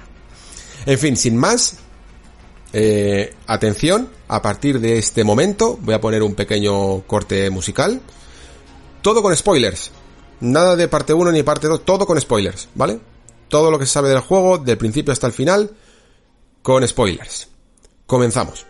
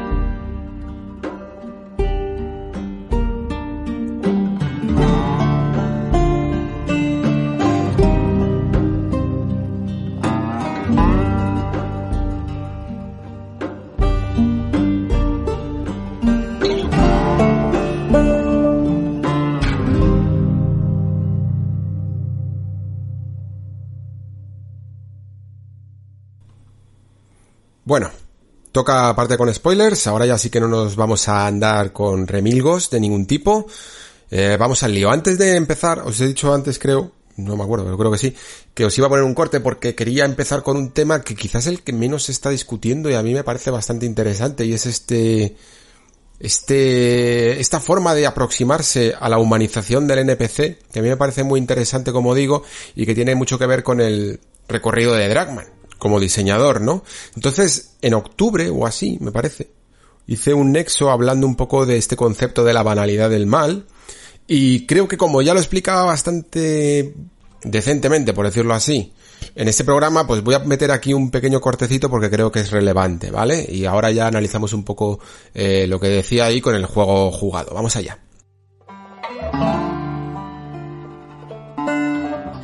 Eh, The Last of Us 2, en lo que no es continuista es en el planteamiento de la historia. Si os fijáis, el primer juego, más que nada, más que la historia, el, el, mensaje que hay detrás. El primer juego iba casi más de, de un aspecto en un mundo muy complicado, en un mundo tan, tan destruido como puede ser el de The Last of Us 2, el de The Last of Us, era un mensaje casi de amor, ¿no? De volver a recuperar la capacidad de amar que veíamos en la dinámica de estos dos personajes. Y sin embargo, The Last of Us 2 es un juego que reivindica la capacidad de odiar. Es todo muchísimo más oscuro. Hay un concepto, no sé si lo habréis oído alguna vez, llamado la banalidad del mal, creado por esta filósofa y profesora, Hannah Arendt. Básicamente Hannah Arendt asistió a, los juicios de Nuremberg donde se estaba juzgando al nazi Adolf Eichmann, eh, por crímenes contra la humanidad. Y allí, en vez de, digamos que en vez de ver a un monstruo, desprovisto de toda humanidad, casi como un malo de cuento, ¿no? Como lo pintaba la prensa, lo que vio más es a un hombre corriente, cuya defensa además consistía únicamente en alegar que solo cumplía órdenes, porque él lo que hacía era eh, organizar esos trenes que llevaba a los judíos a los campos de concentración. Em, allí se dio cuenta de que el mal provenía del hombre corriente, como este Eichmann, cuando, cuando este decidía no ejercer su capacidad de pensar, digámoslo así, y no por una figura mm, sádica como se imaginaba que eran todos los nazis. Este concepto después se universalizó mm, posteriormente para demostrar que en efecto el mal proviene de personas normales y corrientes, que no tienen por qué mostrar eh, ni siquiera ningún tipo de enfermedad o de psicopatía, y que aunque para las personas horrorizadas por estos actos no sea, no sea más fácil tratarlos como monstruos, para poder juzgarlos y condenarlos tranquilamente, tenemos que entender que cualquier persona, en determinadas circunstancias, está expuesta a cometer actos terribles si la presión o las órdenes a las que es sometida anula esa capacidad de pensar. Es, por ejemplo, lo que sucede en el, clásico experimento, seguro que todos conocéis, de la cárcel de Stanford, ¿no? ¿Y por qué sucede esto? Porque quizá nos sea más fácil, como digo, condenar a alguien si le atribuimos un arquetipo mm, de villano, de malvado de cuento, que si vemos detrás de esos ojos a alguien mm, pues como nosotros y desarrollamos una relativa empatía hacia él. Esto es algo que sucede constantemente en los videojuegos. Se evita o al menos se, se obvia, dotar de un trasfondo a los enemigos para reducirlos a meros muñecos que sean fáciles de acribillar a balazos. Y, y por eso me interesa mucho lo que está haciendo Naughty Dog, o lo que creo que está haciendo Naughty Dog con este de Last of Us parte 2, porque creo que está revirtiendo esta fórmula, mm, tanto en los propios enemigos, que va a intentar humanizar, como en esa aparente lucha despiadada y completamente consciente. Ojo, no se trata aquí de, sobrevivir únicamente, sino de, de ir directamente a por esos enemigos que tiene el personaje de Ellie, ¿no?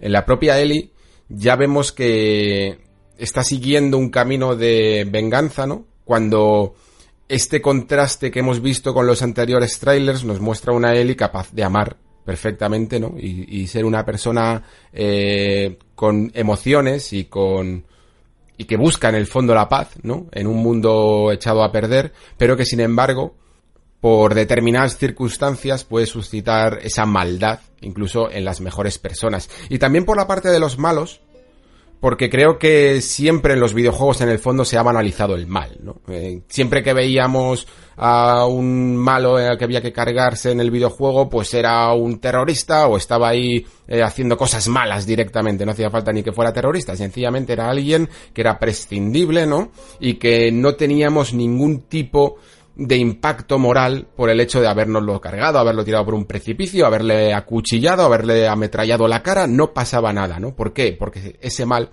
de alguna manera, estaba banalizado. Y no dejaban de ser casi muñecos, ¿no? Que estaban allí para eso.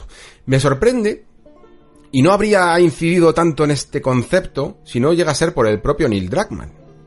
Porque si recordáis, y creo que un poco lo recordé yo también en el anterior programa, con esto de la disonancia ludonarrativa, que uno de los principales defensores de lo contrario era precisamente Dragman, que incluso banalizó también el tema, eh, poniendo un logro a Uncharted 4 de cuando matabas 500 personas te daban el logro de disonancia ludonarrativa, porque él, él era un bastante fiel defensor de que había que eh, hacer un ejercicio de suspensión de la credulidad por parte del jugador a la hora de llevar a Nathan Drake en el juego en sí, con respecto a las propias cinemáticas, ¿no? Que no necesitaban una que no necesitaba Nathan Drake una justificación para matar esas 500 personas, que no hacía falta darle una verosimilitud, que no hace falta que fuera creíble, porque los videojuegos eran otro contexto.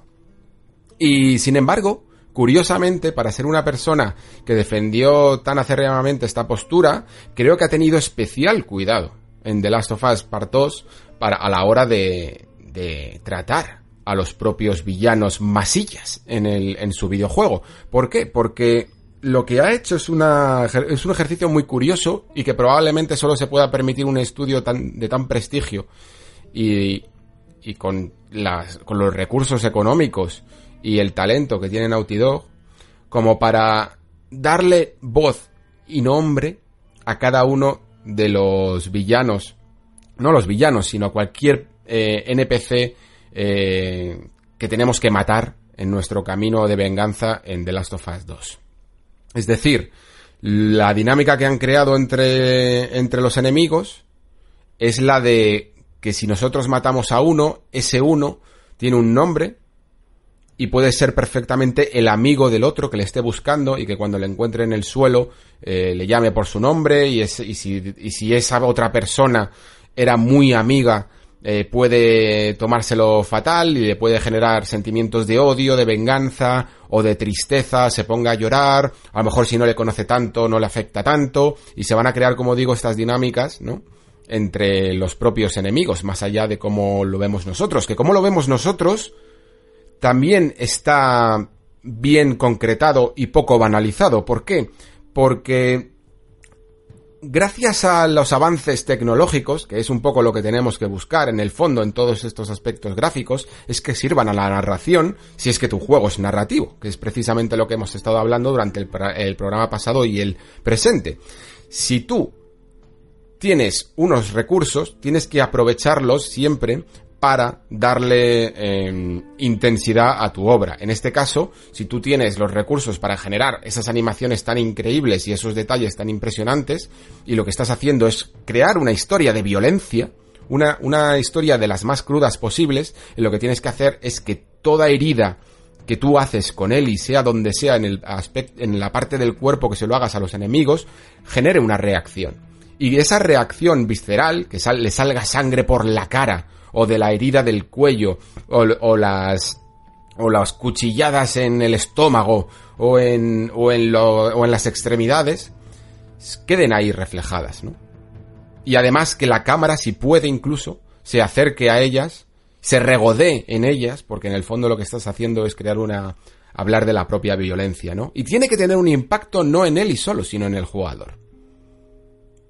Esa es una manera de servirse, de servirse de la técnica para, para contar historias, sin ni siquiera decir una palabra en el proceso. Y para ello, para de verdad crear una, un fenómeno de, de violencia que impacte al jugador, es preciso lo que ha hecho, no banalizar el mal, no, no crear disonancias ludonarrativas, sino que cada vez que usas ese cuchillo, cada vez que mates a alguien, estás matando al amigo de alguien para que ese fenómeno que digo te haga reflexionar hasta qué punto tu venganza está justificada. Y eso es de lo que creo que va de ese odio, ¿no? ciego, es de lo que creo que irá de Last of Us 2.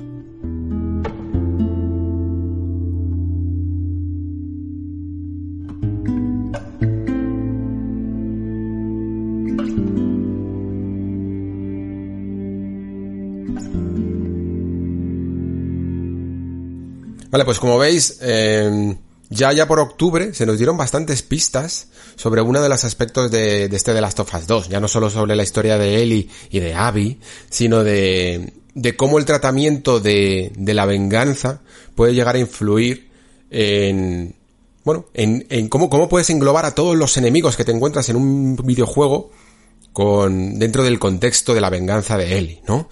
Creo que todo esto, sobre todo, se consigue en el momento en el que pasamos del día 3 de Eli al día 1 de Abby, después de todo ese flashback que vimos, y vemos cómo funciona la vida de los lobos en el estadio.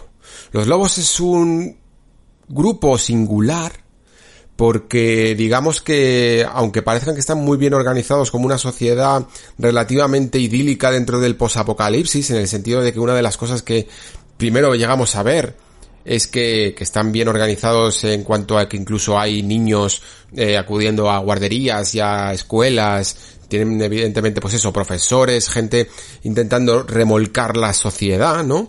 Eh, meten dentro de todo lo que era el estadio, el antiguo estadio, un montón de, de agricultura y ganadería para formar la, la primera, una, una sociedad relativamente civilizada, pero luego también poco a poco vamos viendo que, tienen su otra cara, ¿no? Y creo que esta dualidad es una de las bases que tenemos que entender a la hora de hablar de The Last of Us 2.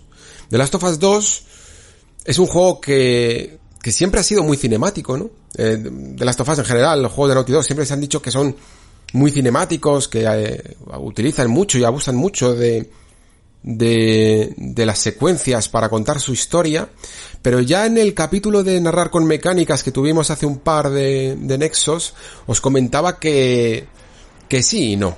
que a, través de la narrativa ambiental muchas veces ya The Last of Us 1 nos contaba muchas pequeñas secuencias, ¿no? Como ese principio con Joel una vez terminado el prólogo, ya nos contaban muchísimas secuencias.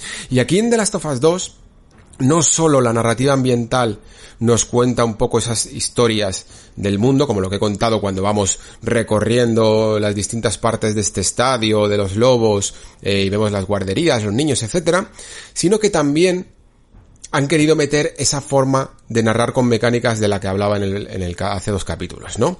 ¿Cómo? Haciendo que todas esas personas a las que te estás cargando en el camino tengan su vida, tengan eh, su pasado, ¿no? Y ya no solo las más importantes que puedan llegar a estar dentro de ese círculo que de, de los lobos que va a Jackson a vengarse de Joel, sino a través del personaje más aleatorio que exista. Es una oda al NPC, este juego. Todas esas personas tenían su, digamos, su, su vida, su, su forma de vivirla eh, dentro de esta comunidad, ¿no? Simplemente han salido a patrullar y se han encontrado con un terremoto que es Eli. Y que se cruza en sus vidas. Entonces, cada vez que estamos matando a una de estas personas en el fondo, pues estamos creando un pequeño drama dentro de esta comunidad, ¿no? Que como vemos, ya os digo que, que, que por muchas cosas buenas que tenga esta comunidad, también las tiene malas. Y que en el fondo de esto va este juego. Va de la empatía va de, de entender las circunstancias antes de actuar, ¿no? ¿Os acordáis que os decía antes? Eh, no os puedo decir ni siquiera del mensaje del juego, os tengo que hablar de la violencia así de una manera muy poco precisa, porque decir sencillamente que este juego va de la empatía ya, ya dice mucho, ¿no? Va de la empatía, va de, de entender ese contexto que hay detrás de las acciones que nos mueven, y, por lo tanto, una buena manera de ello dentro del sistema de juego que es de las tofas, que son estas arenas mm, en las que podemos acabar con los enemigos de muchas formas, se cuenta estas pequeñas historias, ¿no? En el fondo incluso la forma tan metódica y tan exclusiva que tiene Abby de ejecutar su venganza contra Joel es muy diferente de la que hacemos nosotros con Ellie, ¿no? Eh, Abby es directamente alguien que va a por esa persona y a por esa persona únicamente, hasta el punto de que incluso las personas que ven lo que ha ocurrido las deja vivir. Y sin embargo, Ellie eh, es un tsunami que eh, arrasa con todo lo que hay a su paso, ¿no? Y está muy bien, incluso ya más allá del de los NPCs más aleatorios, que en el fondo es una forma de responder a ese mm, a esa crítica de Uncharted, ¿no? ¿Os acordáis el clásico cómic este en el que se ve a Nathan Drake colgado de la cornisa y el, y el NPC de turno eh, está hablando con su familia y de repente viene Nathan Drake y lo lanza por el precipicio, ¿no? Pues la respuesta de Druckmann a ese cómic es pensar que detrás de cada NPC había una vida dentro de ese estadio, ¿no? Y por eso también es importante ver esas pequeñas interacciones que tenemos de violencia con cada uno de los pequeños personajes que no son del todo relevantes para la historia principal del juego, como la, la chica que está jugando a la Vita, ¿no? Pero que luego tiene su, su vida normal ahí en el estadio. Tenemos que entender las consecuencias de esas violencias. Y por eso, en el fondo, The Last of Us es un juego de perspectiva necesita que veamos las cosas desde las dos perspectivas para entender la situación a fondo. El problema muchas veces en los videojuegos, sobre todo en los videojuegos que han cogido este tema de la venganza, ¿no? Es que primero los malos de turno tenían unas razones muy paupérrimas para, para cometer sus actos, ¿no? Muy egoístas, muy de, de cuento. Y, y el héroe en sí, lo único que tenía que hacer era culminar esa venganza y punto, ¿no? Y además es que qué mensaje nos daban ese tipo de juegos en los que las venganzas se culminaban. Que, que ya, que está bien, ¿no? Que está bien vengarse. Y este juego lo que nos quiere es otro debate moral, trasladarnos otro debate moral de hasta qué punto realmente está bien vengarse aunque tengas todas las razones del mundo. ¿Qué dice eso de la justicia humana? De nuevo es otro tema filosófico que nos habla de hasta qué punto eh, la justicia debe ser ejercida por el hombre, ¿no? Eh, de hecho, vamos, o sea, esto es tan socrático en esta famosa frase de es mejor sufrir una injusticia que cometerla, ¿no? Esa era el, una de los axiomas de, de los filósofos griegos. De, a mí me, parece que era Sócrates, ahora me vais a perdonar por, por el desconocimiento. Pero ese sí. De hecho, pues mira, me voy a andar por las ramas, que para eso es mi podcast. El, la, la República de Platón va de esto, ¿no? O sea, la República de Platón va de demostrar, de Platón demostrando a través de Sócrates a, a sus contertulios que una vida solo merece ser vivida con justicia. Y que por mucho que se pueda vivir a través de, se pueda vivir mejor a través de cometer injusticias, eso no te enriquece, no enriquece el alma, ¿no? Que era, o, eh, no, no te alcanza el mundo de las ideas, que es lo que ellos creían un poco, ¿no? De la misma manera, lo que cuenta de las Tofas 2 es esa sed de justicia, aunque llevada por la venganza, tampoco te lleva a enriquecer el alma, ¿no? Te pudre más por dentro, te va carcomiendo. A él y la carcome, la arrebata todo lo que tiene, la arrebata a Dina, la arrebata a su vida, y la arrebata hasta dos dedos, ¿no? Y su única y su última conexión con Joel a través de la guitarra, ¿no? Hablaremos también de eso más adelante. Ahora dejadme meteros todavía un poquito más de, de, de estos conceptos que, que me parece que son importantes. Hay un sociólogo que se llama Malcolm Gladwell, que es pues, el típico sociólogo, escritor, ensayista que después escribe libros sobre éxito profesional, ese tipo de cosas, ¿no? Y tiene un concepto en uno de estos libros de la cultura del éxito, de la sociedad del éxito, camino hacia el éxito, no me acuerdo cómo se llama, Outliers en inglés, que es eh, la cultura del honor. Lo llama así. Y lo explica a través de ciertas de, de, sociedades agrarias en el pasado, ¿no? Que tenían formas de ser muy distintas en base al lugar en el que les había tocado vivir. Hacía una clara contraposición entre el, la persona que vivía del suelo, ¿no? Eh, vivía en llanuras, en zonas bajas y vivía de su agricultura y aquel que vivía en la montaña en zonas altas mucho más complejas, mucho más complicadas y que por lo tanto el suelo no se podía eh, no se podía cultivar y vivía más a lo mejor del ganado o de o de otro tipo de sustentos, ¿no? Y por lo tanto, este, estos dos tipos de culturas creaban dos tipos de personas distintas, porque el que vivía en, en las zonas bajas, el que vivía de la agricultura y tenía un montón de campos, pues si a esa persona de alguna manera le robaban, pues no es tan fácil ni tan grave, por decirlo así, robar un campo de agrario porque no te lo puedes llevar contigo, ¿no? Entonces estas personas tendían a ser un poco más pacíficas, un poco más tolerantes con estos agravios, ¿no? Que las personas que vivían en alta montaña, incluso señala eh, ejemplos de culturas de las Highlands escocesas o del País Vasco, ¿no? Que, que vivían de lo que lo que tenían lo tenían que conservar muy bien, porque vivían absolutamente de ello, solo tenían eso. Y si le arrebatabas eso, mm, mm, podías matar, era como matarlos directamente. Si le robabas a lo mejor la cabra y, la, y la oveja, pues les habías eh, destruido completamente. Y por lo tanto, creaban dinámicas más agresivas, defendían mucho más el territorio con uñas y dientes, ¿no? Esto, aplicado a las sociedades modernas, digamos que también entra dentro de la cultura del de, ese respeto que buscan algunas bandas callejeras, ¿no? Eh, de, de marcar tu territorio, ¿no? Y hacerte respetar. Él lo llama la cultura del honor, pero en el fondo es esa división entre personas que son capaces de dejar ir algo, un agravio que le han podido hacer porque tiene unas circunstancias distintas, a otras que sienten que no pueden dejar atrás eso que les ha hecho mal. Podéis pensar que todo esto me lo, me lo estoy inventando por decirlo así, o lo estoy intentando forzar relacionado con The Last of Us, pero directamente, yo esto no lo conocía de antes, ¿eh? Esto lo he ido investigando en base a unas entrevistas que, que le he leído a Dragman hablando de este concepto de la cultura del honor de, del honor de Gladwell, ¿no? O sea, que se ha basado en ello para la personalidad de Ellie. Y explica, de hecho, que Joel es una de esas personas un poco más tranquilotas, aunque pueda llegar a, a asesinar a 500 personas, pero lo hace por un fin y no lo hace nunca con una especie de rabia interior que le impulsa a seguir con esa espiral de violencia. Mientras que Ellie es un personaje completamente distinto. Es un personaje y Abby. Son personajes que no pueden dejar atrás una afrenta.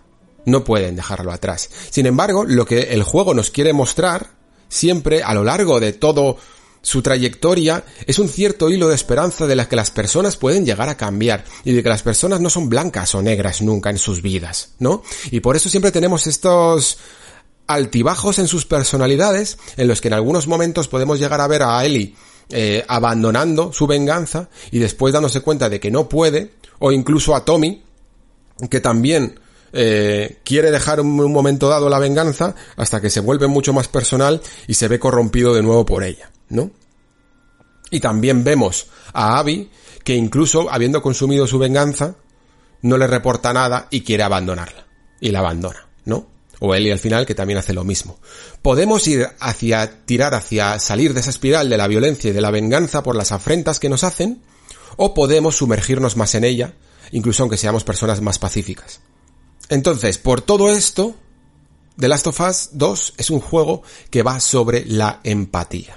Lo hace a través de una exploración profunda del odio, ¿no? Y de una eh, exploración profunda del contexto, porque todo en esta, todos los personajes se mueven por información sesgada, por lo que creen que le han hecho, por su ego, por su afrenta personal que no son capaces de lidiar, aunque no entienden todas las circunstancias, ¿no?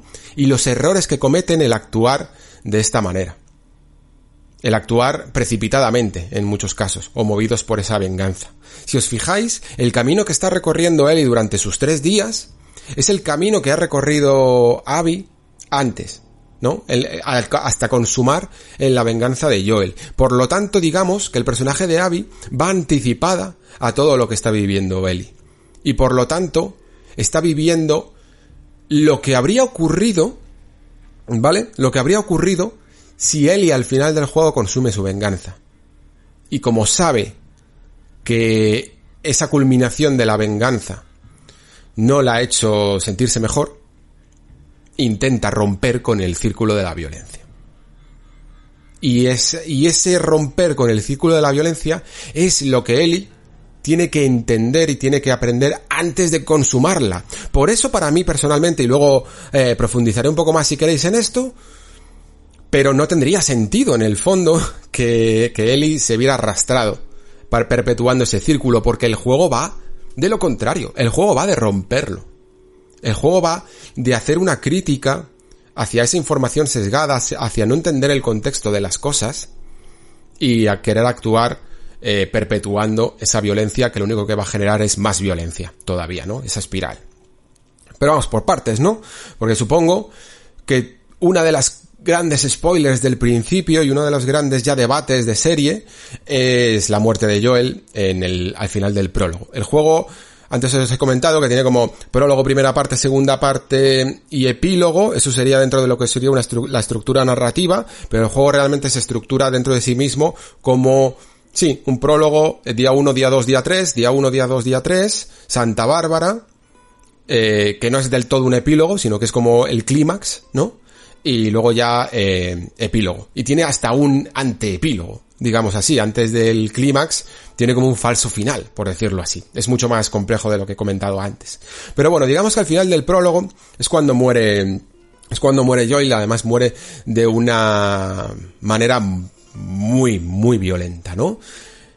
Entiendo que aquí ciertas personas se puedan llegar a sentir molestas por, porque esto, porque duele, porque duele, duele ver marchar y de una manera tan desagradable y sobre todo por un personaje nuevo, ¿no? Que no conoces de absolutamente nada, eh, a una persona tan querida como yo en el mundo de los videojuegos. Entiendo que duela, pero es que ahí está la clave. Quiero decir, tú como autor no puedes, tú no matas al personaje más irrelevante si quieres causar un impacto en tu, en tu, en tu espectador, jugador, lector, ¿no? Es que se lo digan a George R. R. Martin. Tú no creas toda una empatía con Ed Star durante el primer libro para que después maten a, a otra persona random, ¿no? Matas al personaje principal y esto entra dentro de los nuevos cánones de cómo se estructura la ficción y cómo se estructuran los giros argumentales dentro de esta nueva ficción. Tienes que matar a esa persona siempre y cuando esté justificado. Y lo de Joel está perfectamente justificado. ¿Por qué? Porque sigue palmo a palmo, como un o, refleja como un espejo, palmo a palmo el primer juego. El primer juego, como hemos dicho antes, va de lidiar con la muerte de la hija de Joel, ¿no? Tenemos un prólogo en el que vemos a la hija, la controlamos y como dije en el programa de narrar con mecánicas, no hay cosa más satisfactoria que puede hacer un actor como darte el control de un personaje y después arrebatártelo, ¿no? Eh, lo explicaba ahí con más ejemplos, si queréis, que no me voy a meter en spoilers ajenos. Pero pero eso es algo que, que, funciona muy bien dentro de los videojuegos porque, por la identidad, por la forma de, de, de, relacionarte con un personaje en el momento en el que lo controlas. Cuando esa persona después muere, es muy poderoso. Y por eso el prólogo de The Last of Us 1 es muy, muy bueno. Porque consigue crear rápidamente, en pocas horas, una empatía con un personaje que después muere. Y, luego tiene toca Mm, manejar a ese otro que ha quedado atrás y que tiene que lidiar con la muerte de ese personaje. La estructura de The Last of Us 2 es exactamente la misma. Si antes lidiábamos con la muerte de una hija, ahora lidiamos con la muerte de un padre. Por eso, Joel es que necesariamente, argumentalmente, tiene que morir al principio, porque toda la historia de Ellie va de lidiar con la muerte de Joel. No tendría sentido crear una historia, si quieres contar esto, tal cual lo quieres contar, no tiene sentido que Joel muriera al final. Porque las historias en las que los personajes principales mueren, normalmente, aunque ahora sea secundario, tienen más que ver con una historia a lo mejor de sacrificio, o con, una muerte, con una muerte un tanto altruista, al final, que le da sentido a todo, ¿no? Digámoslo así. Podemos imaginarnos todos dentro de nuestros límites como narradores, porque solo hemos consumido ficción, cómo sería nuestra historia clásica, básica, de cómo sería un The Last of Us 2, ¿no? Tienen una aventurita y al final eh, Joel crea un acto de sacrificio en el que muere para redimir un poco lo que hizo al final de, The Last of Us 1, por ejemplo, ¿no? Sería tan básico. Sería basiquísimo.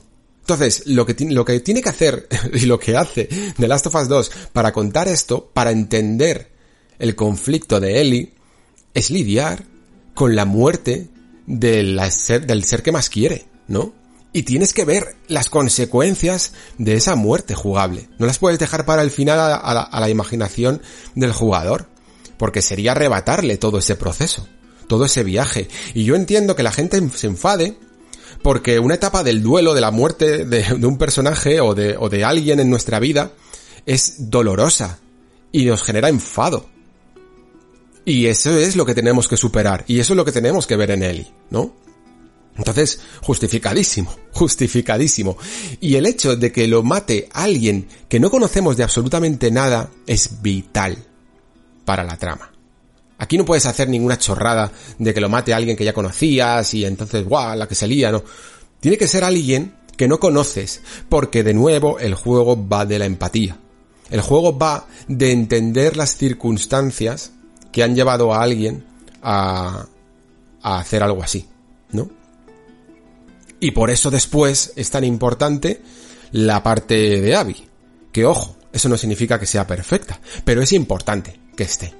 Hablaremos también de ella. Entonces, como veis, el juego es siempre una consonancia en base a cómo es la estructura del primer de las tofas y también en base a esta empatía y a estos sesgos que os comentaba antes que tiene que crear para que para que la para que vamos para que la, la espiral de venganza y la espiral de violencia se perpetúe entonces vamos ahora con los flashbacks no porque después de este prólogo con Joel muy duro evidentemente tiene que ser eh, muy violento y además un tanto abstracto llamémoslo así sabéis que dice quién eres no y le dice ya adivina es todo, es todo como muy abstracto para fomentar ese sesgo informativo. Esa, esa sensación que nos queda de, de, ver el titular, ¿no? De han matado a Joel, pero no, no saber las circunstancias, ¿no? No haberse leído el artículo. Esto hablaré después también de ello. Pero luego vamos a los flashbacks. Os he dicho antes que los flashbacks es una estructura para mí un poco complicada, que a veces no me termina de gustar mucho, pero que aquí también veía justificada, pues porque de alguna manera elimina ciertas ciertas partes de la historia presente para dárselas a una historia en el pasado, ¿no? Eh, esto se hace evidentemente para omitir, ocultar deliberadamente una información para darla en el momento propicio, y eso está bien, pero por otro lado, ese conflicto interno de Ellie queda un tanto también eh, sesgado para el jugador. ¿Por qué? Porque antes que he dicho, eh, The Last of Us 1 tiene un conflicto externo y interno muy claro, ¿no? Tengo un objetivo que es llevar a esta chica para allá y tengo un objetivo interno que es em, lidiar con la muerte de mi hija. En Ellie, con, con Ellie tenemos, tengo este objetivo externo que es vengarme de Joel. Pero mi objetivo interno, que sería lidiar con la muerte de Joel, de mi padre adoptivo, no se deja ver más que a través de estos flashbacks. Es complicado, ¿no? Es más difícil de tratar que, que en The Last of Us 1 donde los personajes siempre van juntos, ¿no? Pero claro, luego cuando llegan estos flashbacks, pues vas, eh, vas entendiendo muchas cosas. Sobre todo quizá una de las más importantes es darse cuenta, ¿no? De que esa conversación que todo el mundo esperábamos que se tuviera, ¿no?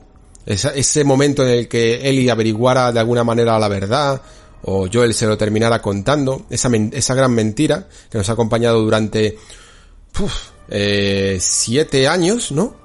Casi siete años, cómo se iba a desenvolver. Y sabéis que, que además eh, tuve un programa en el que hablábamos un poco con spoilers del primer juego, eh, os contaba todas las teorías que ha habido a lo largo de los años sobre, sobre qué podía haber ocurrido ahí, si Eli lo sabía realmente, si solo lo intuía, si se hacía la tonta, todo.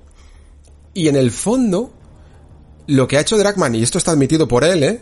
eh si alguien tiene dudas, le puedo pasar la cita, son todas a la vez. Todas esas respuestas digamos que son correctas en el fondo. Eli no sabía del todo la verdad, pero sí la intuía, sabía que había algo más, sabía, había algo que le carcomía, que de no saber absolutamente todo el contexto. Y a la vez se sentía completamente perdida por ello, ¿no? Joel le había arrebatado la oportunidad de decidir o el destino que ella tenía, porque ella, en el fondo, no quería vivir. Lo que tenía era un sentido para su vida. Ella había perdido a Riley, había perdido eh, a sus personas más queridas, ¿no? Y el hecho de ser la esperanza de la humanidad era lo único que le hacía tener un objetivo vital. Y sin embargo, Joel le arrebata un poco ese objetivo vital. Lo hace por una serie de circunstancias que poco a poco Ellie tiene que entender o empatizar con ellas cuanto menos, pero digamos que lo que hace Joel, siendo ese debate moral y cada uno decidiendo eh, lo que quiera sobre, sobre su decisión, Ellie siente que se le ha arrebatado la oportunidad de decidir, ¿no? O se le ha arrebatado la oportunidad de ser algo, de significar algo en esta vida, ¿no? Ser la cura. Y por, por eso cuesta tanto perdonar, le cuesta tanto perdonar. Em, a través de estos flashbacks vamos viendo cómo esa relación se va deteriorando. También vemos cómo esa relación llega a ese punto de inflexión eh, en el que Ellie le pone a Joel en un, bueno, en un camino sin salida, en plan, si no me dices la verdad, me voy. Pero decirme la verdad también va a significar un detrimento entre, en nuestra relación, que como veis se queda también en un hiato, ¿no? Se queda, nunca del todo se termina de, de arreglar. Quizá, y esto es una teoría mía también, em, fijaos que si Joel no hubiera mentido nunca a Ellie, habrían tenido más tiempo para solucionarlo. Pero esa mentira retrasa todo en el tiempo y no da, y no da espacio al reencuentro y, y al perdón. Se queda ahí, se queda en una promesa o en una esperanza de perdón. Pero las cosas se quedan sin resolver, ¿no? Eso hace además, esa decisión de mentir a Eli, hace además que el no haber resuelto las cosas enfurezca mucho más a Eli y vaya perpetuando la espiral de violencia. Porque todos los actos que cometemos que tengan que ver con la mentira, con el egoísmo y con con la injusticia generan a su vez actos de violencia, injusticia y egoísmo. Se van perpetuando en el tiempo.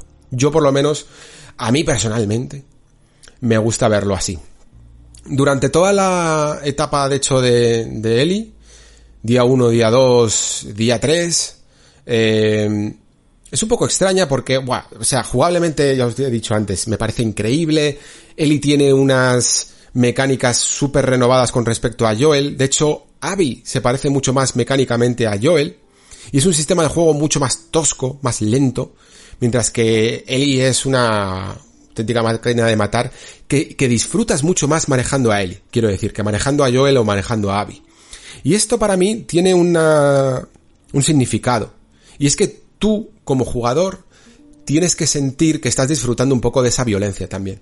Que estás un poco yendo en ese camino de violencia con Ellie a través del día 1, día 2 y día 3. Y luego cuando llegas con Abby, necesitas, creo, también sentirte más pesado, necesitas sentirte como más cansado. Eh, Abby no puede matar a los, a los, eh, ¿cómo se llaman? Ay, se me ha olvidado. A los clickers estos, eh, a los chasqueadores. No los puede matar con su super navaja como tiene Ellie. Tiene que crearse de nuevo las cuchillas como en The Last of Us 1. Es todo mucho más pesado, más cansino. Y personalmente creo que es también, eh, luego hablaré también de ello, porque esa parte está hecha para cansarte de esa violencia, ¿vale? La parte de Ellie está hecha para disfrutarla a tope y la parte de Abby está hecha también para cansarte. Esto es peligroso pero interesante.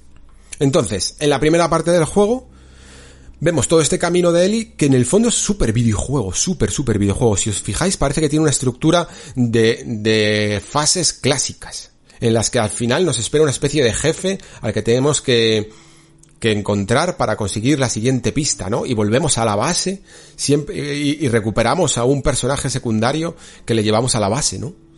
Es un poco, es muy, muy clásico. ¿Por qué? Porque el camino de la venganza del videojuego siempre ha sido así la de matar a los, a los jefes, a los subjefes para llegar al jefe final, ¿no? A mí me parece casi una alegoría de cómo es la venganza clásica, la que no necesita de excusas ni necesita de razones, me has herido y te voy a matar, y punto. ¿Vale? Y como el juego lo que quiere es demostrarte que así no se puede, que así no se hace justicia realmente, que, que hay que entender más allá todo lo que ha ocurrido, mm, no vale solo con eso. Los enemigos tienen sus nombres y tienen sus vidas para que después nos demos cuenta del impacto que ha tenido nuestras acciones violentas, ¿no? Los subjefes también los vemos en circunstancias más tranquilas para que también veamos las consecuencias de nuestra violencia. Y también en el fondo el camino de Eli es mucho más violento y más cruel para que nos demos cuenta de lo fútil que es todo, ¿no? De lo, de lo inútil que es todo, porque Vale, Joel eh, mató a 100 personas o 50 personas para salvar una. Pero Ellie mata 500 para vengarse de otra, ¿no? Y esa es la espiral de violencia que tenemos que entender. Pero no vale de nada si después no vemos la otra cara de la moneda, ¿no? No empatizamos. Y la única manera de empatizar es controlando a Abby. Es que no hay otra. No hay otra. Eh, creo que, que Naughty Dog lo hace muy bien metiendo antes al personaje de Abby, metiéndonos un poco, jugando con ella, para que vayamos ya conociéndola y no nos eh, parezca tan extraño, porque el acto que vamos a ver en pantalla es tan fuerte, ese, eh, está claro que si veis además diseños conceptuales de la escena de la muerte de Joel, veis que el resultado final de esa escena es mucho más cruel que el que se veía o el que se atisbaba en los, en los artes conceptuales y es porque el acto en sí tiene que ser muy duro, ¿no? Porque cuanto más duro sea, más jodida es la prueba de fuego a la que te tienes que enfrentar de, de si, de, del debate moral sobre si la venganza es justicia. Esa es la, esa es la gran pregunta. ¿Vengarse es justo? Y, y, y, en qué circunstancias sería justo, ¿no? Y para ello, por, como digo, hay que ver toda la parte de Abby.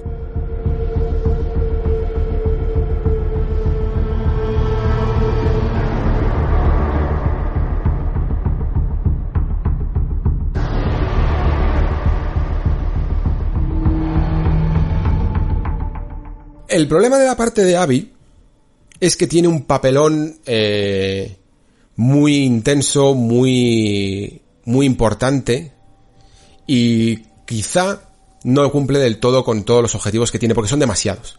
Creo que aquí es cuando Naughty Dog peca un poco de ambiciosa en los temas que quiere tratar, lo lleva todo a cotas muy altas, tiene que hacer un montón de concesiones también, y lo, y lo clave que tiene que hacer queda un poco diluido por todo lo que quiere por todo lo que, todo lo que quiere expresar. Vamos con ejemplos directamente para que lo entendamos mejor. La parte de Abby necesita que empatices con ella, que veas cómo es su vida, que veas cómo es eh, sus relaciones con los personajes que has conocido que son parte de los lobos. Tiene también que mostrarte la otra cara de la violencia y de la y de la venganza. Lo que ocurre después de haber por fin consumado con esa venganza. Tiene también que construir una relación con Lev. Eh, para que tracemos también un paralelismo entre madre e hijo con padre e hija que teníamos en The Last of Us 1. Tiene también que crear una relación entre los eh, serafitas estos, los Scars, y los lobos y el perpetuo círculo de la violencia que se genera entre ellos. Eh, quiere también hablarte un poco de cómo son, de cómo los, los lazos eh, maternofiliales y paternofiliales no tienen por qué ser siempre con sangre. Como, y por ello vemos eh, cómo la madre de Lev no, no le respeta como hijo, ¿no? Y tiene también que enfrentar a esos grupos, a los lobos y a los serafitas en una super gran batalla final. Y tiene también que hacer, que fomentar las escenas contra los monstruos, contra los clickers, que en este juego no tienen ningún sentido.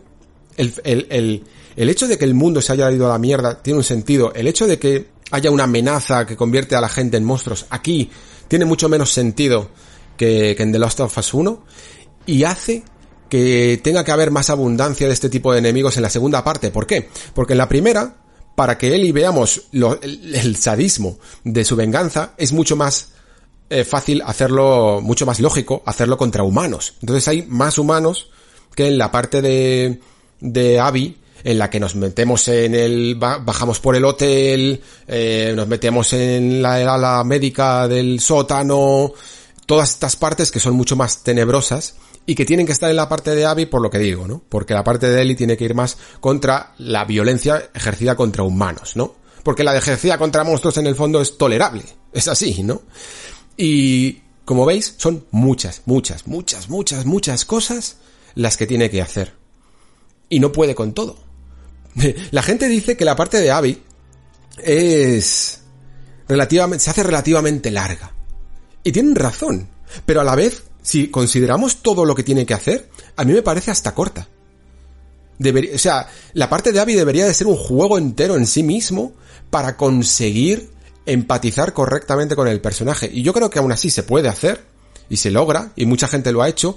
Entiendo también un poco al que no lo ha conseguido del todo, porque son muchos conceptos y muchos arcos los que se abren aquí. Claro, el juego queda mucho más redondo cuando metes también toda esta parte de la guerra entre facciones, porque funciona a la hora de ver cómo Abby se sale de todo ello, ¿no? En el momento en el que estás corriendo por la isla, escapando de toda esta guerra que hay entre, entre dos personas que no se, entre dos facciones que no se entienden y que consideran que la única manera que hay de tener paz es acabar con la otra, porque se está perpetuando el círculo de la violencia. Y, y, a través de la figura de este Isaac, que es el jefe de los lobos, se da un poco esas claves, ¿no? Se dice, mira, no se puede controlar al individuo, ¿no? Como masa, podemos, podríamos tener una tregua, pero siempre va a haber suficientes rencillas entre ciertos individuos que hagan que se rompa esa tregua. Entonces la única manera de conseguir una paz perpetua es eliminar por completo a la otra facción, ¿no? Pero eso, eso su manera de romper el círculo de la violencia es con una violencia extrema, con un genocidio. Y claro, eso abre mucho más el tema, el abanico, pero no hay suficientes horas para, para absorberlo todo, ¿no? Pero sí que al menos ayuda a que Abby empiece a ver desde fuera ese, ese conflicto, ¿no? Ese, esa espiral que se perpetúa en su mundo. Y que ella ha participado gracias a la muerte de Joel. La muerte de Joel para Abby es catártica es, es darse cuenta de la inutilidad de la venganza. ¿Vale? Pero de hecho, Abby tiene la, planta la semilla al matar a Joel de, de entender este tema, pero no es quien da con la clave. La clave la tiene Owen. Owen es quien se da cuenta de que esto es inútil. Tiene una, un pequeño arco, eh, muy, muy sutil en el que nos habla de que ha tenido que escapar de los lobos porque ha disparado a un compañero, ¿no? Y, lo, y, y parece que encima ha disparado a un compañero por defender a un Scar, que ellos no consiguen entender esto. la semilla de esperanza de todo brota a través de Owen. Porque él está presente en, en, en la venganza contra Joel. En el fondo, desde el primer momento ya se quiere dar la vuelta, no quiere consumarla, ve que algo falla. Y luego, a través de, fijaos, fijaos qué curioso, ¿eh? Cómo, cómo se mezclan aquí las narrativas hasta las más sutiles. En el acuario donde está Owen, donde siempre vive, es un lugar que le gusta mucho, nos cuentan la historia de un, un padre, es un padre que no sé si es que, es que es el dueño de este bote, ¿no? Que tiene dos hijos y que esos dos hijos se van como a luchar o se van con una facción o algo parecido porque no soportan el estar fuera de las cosas, ¿no? Creen que su padre es como un cobarde, que lo único que quiere es una vida tranquila, fuera de esa violencia. Bueno, pues este, y, y, le vemos ahí al esqueleto con la carta de los hijos, muriendo solo en el acuario, ¿no? Con el, con el yate o el bote este amarrado al puerto, de, que, es en el fondo la piscina de los delfines. Y, y esta, esta paz de este personaje completamente terciario, es la que, la que mete la semillita a, de, del círculo de la paz, del círculo de la bondad a Owen. Owen duda y, y genera sus propias conclusiones sobre, sobre, qué, sobre qué es la justicia, ¿no? Y sobre hasta qué punto hay que acabar con esa espiral de violencia que contaminan a Abby y Abby crea unos lazos con Lev también que generan un círculo y una espiral de paz y de romper con la violencia que contaminan a Ellie. Como veis, el juego nos habla de esa espiral de venganza, pero nos da siempre otro camino alternativo que es la espiral de paz. Por eso el final del juego tiene que tener un poquito de esperanza en este mundo tan jodido. Joder, perdonad que me ponga así, pero es que yo si no, eh, no lo vería claro. Y yo sé que es un tema muy conflictivo porque porque hasta los, hasta la propia Naughty Dog admite que, que durante la mitad del desarrollo, mmm, Ellie llegaba a matar a, a, a Abby. Pero al final se decantaron con esto porque tiene más sentido y estoy completamente de acuerdo en ello. Entonces, como veis, la parte de Abby es tan importante, pero tiene tanto trabajo que hacer que a veces no le da tiempo a todo y teóricamente, como he hecho yo aquí en el ejercicio hablando con, con vosotros, lo sacas, pero dentro del juego yo admito que es una parte que pierde un poco de ritmo, sobre todo jugablemente. A mí me gusta porque, como decía antes, la parte de, de Ellie es súper, súper divertida, te da todas las mecánicas geniales para matar a los enemigos con estilazo, ¿no? Y la parte de, de Abby es más brutal, es más repetitiva, eh, los, incluso el diseño de los escenarios empieza a perder un poco de esa frescura que tenían, se hacen un poco más más cansinos y sí, joder, hay momentos guays como la bajada del hotel y, y el centro médico, pero pero pero ya no te apetece tanto esa violencia, estás cansado de ella. Y esto mola. Porque por un lado, siempre, vale, voy a admitir siempre ante un tribunal que esa parte ha sido la que menos me, me he divertido, ¿vale?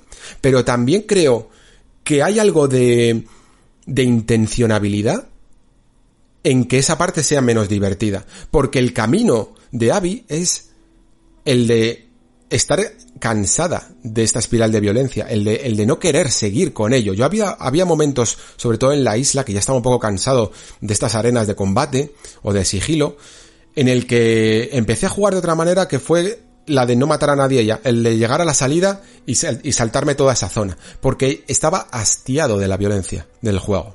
El juego es tan intenso en esto que consigue hacer que el jugador diga ya no más, por favor, ya no más. Y creo que eso es importante, creo que eso es también narrar con mecánicas. Es algo que necesita el jugador sentir de que necesita salirse de todo esto que ya ha tenido suficiente. Ellos, nosotros como jugadores compramos este juego diciendo vamos a flipar. Vamos a matar aquí a todo Dios de las maneras más guapas del mundo y con unos graficotes que flipas. Pero cuando terminas, no quieres más. Quieres salirte un poco ya de esto. Es demasiado, incluso para nosotros como jugadores. Por lo menos en mi caso, ¿eh? Aquí cada uno tiene que tener su, su historia personal. Y, pero, y creo que el hecho de que Abby haya sido la que consuma su venganza contra Joel y después se dé cuenta de que ya está bien, de que ya no quiere más, es algo que, que todos podemos sentir a los mandos. Entonces, como digo, estas cosas están muy bien, sobre todo, joder, la, parte en la que huyes de la isla y todo el mundo se ha vuelto loco, con, todo lleno de llamas, eh, que es un claro simbolismo del infierno en la tierra, ¿no? De, de, esto es hasta el punto más extremo de, de esta espiral de violencia al que puede alcanzar el, el hombre. No, no hay nada más bajo. Estamos en el infierno, ¿no? Y estos dos personajes, tú en ese momento no quieres matar a la gente. Lo que quieres es correr y escapar de este, de este infierno, ¿no? Hasta, hasta luchamos contra un tipo que le arrancamos media mandíbula y parece un demonio. Estamos en el infierno, queremos salir de ahí e incluso hay un momento muy guay en el que te quedas enganchado con la viga que se te ha caído y dejas la mochila atrás, que la mochila es todo, son todas tus mecánicas.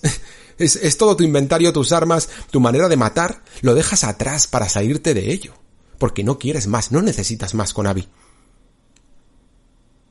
Hasta que, hasta que, hasta el momento en el que llega de nuevo, el, te pilla de nuevo ese círculo de la venganza, ¿no?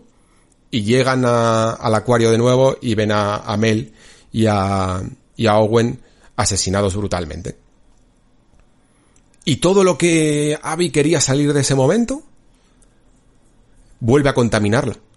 Por eso cuando va a matar a Dina, le dice, en, una réplica de nuevo, porque este juego es un espejo todo el rato, eh, Ellie dice, está embarazada, y le dice, pues mejor, y se la va a cargar, pero es Lev, ese, esa, e, ese hilo de esperanza, ¿no?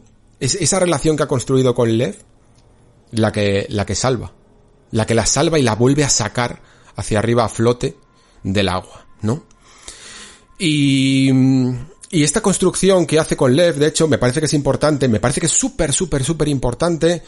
Y aunque está bien en el juego y Lev es un personaje muy interesante, creo que debería de haber tenido incluso más tiempo en pantalla, creo que deberían de haber compartido momentos un poco más livianos, que hubieran quitado incluso un peso de seriedad al juego. Eh, os he hablado muchas veces de la importancia del humor y de la importancia de los momentos tranquilos, eh, que tiene algunos el juego, pero creo que necesitaba un poco más, sobre todo en esta parte, para, para ver claramente que la relación de Lev y de Abby es un espejo total de la de Joel y Ellie. Y, tiene, y tenía que conseguirla en menos tiempo, haciendo a la vez muchas más cosas, como he comentado antes, y entonces es difícil. Es, es muy difícil. Esta, esta parte es un, es un lío de diseño. Es un lío de diseño. Tiene que hacer muchísimas cosas. Tiene mucha presión. Entonces, si alguna, si alguno de vosotros que me está escuchando, esta parte, eh, le ha dejado un poco descolocado, eh, no le ha gustado tanto, que sepa que es comprensible, pero que sepa también mirar el otro lado. Que sepa también empatizar con, con los que sí lo han podido, que a lo mejor incluso le dé otra oportunidad para ver si si ve este concepto de otra manera, y si no, pues está bien también. Pero que, que sepa al menos que yo creo personalmente que es una de las partes más complicadas, más complejas de realizar dentro del videojuego. La parte de Ellie puede tener más ritmo, pero es mucho más fácil. Porque es más placentera con el jugador y además confía en un, en un personaje al que ya le tienes aprecio, ¿no? Hacerte jugar con la villana, por decirlo así, de nuevo entre comillas, eh, es muy duro y es muy valiente. Y eso creo que todos lo sabemos apreciar, ¿no? Entonces, llega el giro de Abby y entiendes el contexto. Porque hasta entonces el juego ha sido matar a todos porque han matado a mi figura paternal. Que, y, y Ellie no puede dejarlo pasar, por eso que os comentaba antes de la cultura del honor de, de Malcolm Gladwell, ¿no? Cuando ves a todos los que te has cargado en el estadio, teniendo una vida rutinaria, estando organizados, es el primer golpe de efecto de empatía. De mira, estas personas no son los típicos bandidos de los videojuegos. No son como las víboras que, salen al final, porque el juego no, no, no se vuelve una alegoría de que ah, las personas son buenas por naturaleza siempre y tal. No. Te quiere decir, ojo, hay personas que siempre van a ser malas, que siempre van a tener esa naturaleza corrompida, pero no todo el mundo es así. ¿Vale? Y luego también, pues esto, tenemos que empatizar con Abby vemos que es la hija del cirujano del primer juego. Y entendemos lo que genera la violencia. La, violencia genera monstruos. Todo el mundo es un monstruo para todo el mundo. Todo el mundo tiene la capacidad en su interior de ser un monstruo para otra persona. Cada acto que hacemos, cada palabra que decimos a otra persona en nuestras vidas, en redes sociales, nos puede convertir en el monstruo de otras personas. Sobre todo en un mundo que quiere ser tan rápido que se olvida siempre de, del contexto. Abby es un monstruo para Ellie y Joel era un monstruo para Abby. Y lo que hay que entender de la parte de Abby es que ella ha cumplido ya este círculo de venganza que Ellie está haciendo en el día 1, 2 y 3, ¿no? Vemos una especie de futuro de cómo sería la vida de Ellie si completa la venganza, y lo que el juego nos quiere decir es que la venganza, pues no nos sacia. Y ahí es cuando sucede todo lo que os he comentado de Owen y cómo la paz de Owen contagia a Abby, porque Abby, si os dais cuenta, eh, incluso con todo lo que le ayudan los niños en esa maravillosa escena de, de la horca y tal, digamos que los niños están indefenso, indefensos y los deja en, en ese lugar y luego ya vuelve a ellos una vez que habla con Owen. Es el momento en el que habla con Owen cuando algo se genera en su interior que le da esa chispa de redención y de arrepentimiento. Y cuando, de hecho, vamos, cuando le preguntan eh, a Abby, le, le, Lev, le pregunta que por qué está haciendo todo esto, por qué les ayuda a alguien que es de otra facción distinta y que no les conoce de nada. Pues le dice que es para aligerar la carga. Y la carga es la muerte de Joel. Es en ese momento cuando se crea ese vínculo con Lev. Y es una relación, como digo, muy parecida a la que tenían Joel y Ellie en el, en el primer videojuego. Ya os digo, toda esta parte es compleja, eh, no está libre de defectos porque muchas veces nos llevan a un McGuffin tras un McGuffin tras un McGuffin, como, el, como esto de hay que arreglarle, hay que amputarle el brazo a la hermana de Lev y hay que recorrer media ciudad para ello. Eh, tiene también, como digo, muchas escenas contra, contra infectados, demasiadas cosas que, que importan más el camino que el final, en el fondo, ¿no? Que es al final de lo que se trata el McGuffin, pero que, que puede hacernos incluso parecer que se está perdiendo tiempo, que se está perdiendo tiempo que podría estar aprovechado en otra cosa. Tanto, tanto es así, de hecho, que, que fijaos que, que yo cuando estaba jugando pensaba que este, este Isaac, eh, iba a ser como una figura a lo que a lo mejor tendría como más peso dentro de la historia y luego prácticamente salen dos escenas nominal. Eh, sí que parece como lo presentan siempre como alguien como superpoderoso, ¿no? Pero al final sencillamente cumple con una razón muy clara, ¿no? Que es esa escena en la que eh, Abby ya no puede mantener esa doble identidad, ¿no? No puede hacer parecer que está con, con los lobos cuando ya no lo está. Tiene que tomar una decisión final. Está para, para forzar esa decisión, ¿no?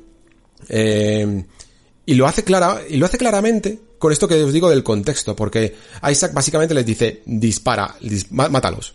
Mátalos, prueba un poco que estás con nosotros, ¿no?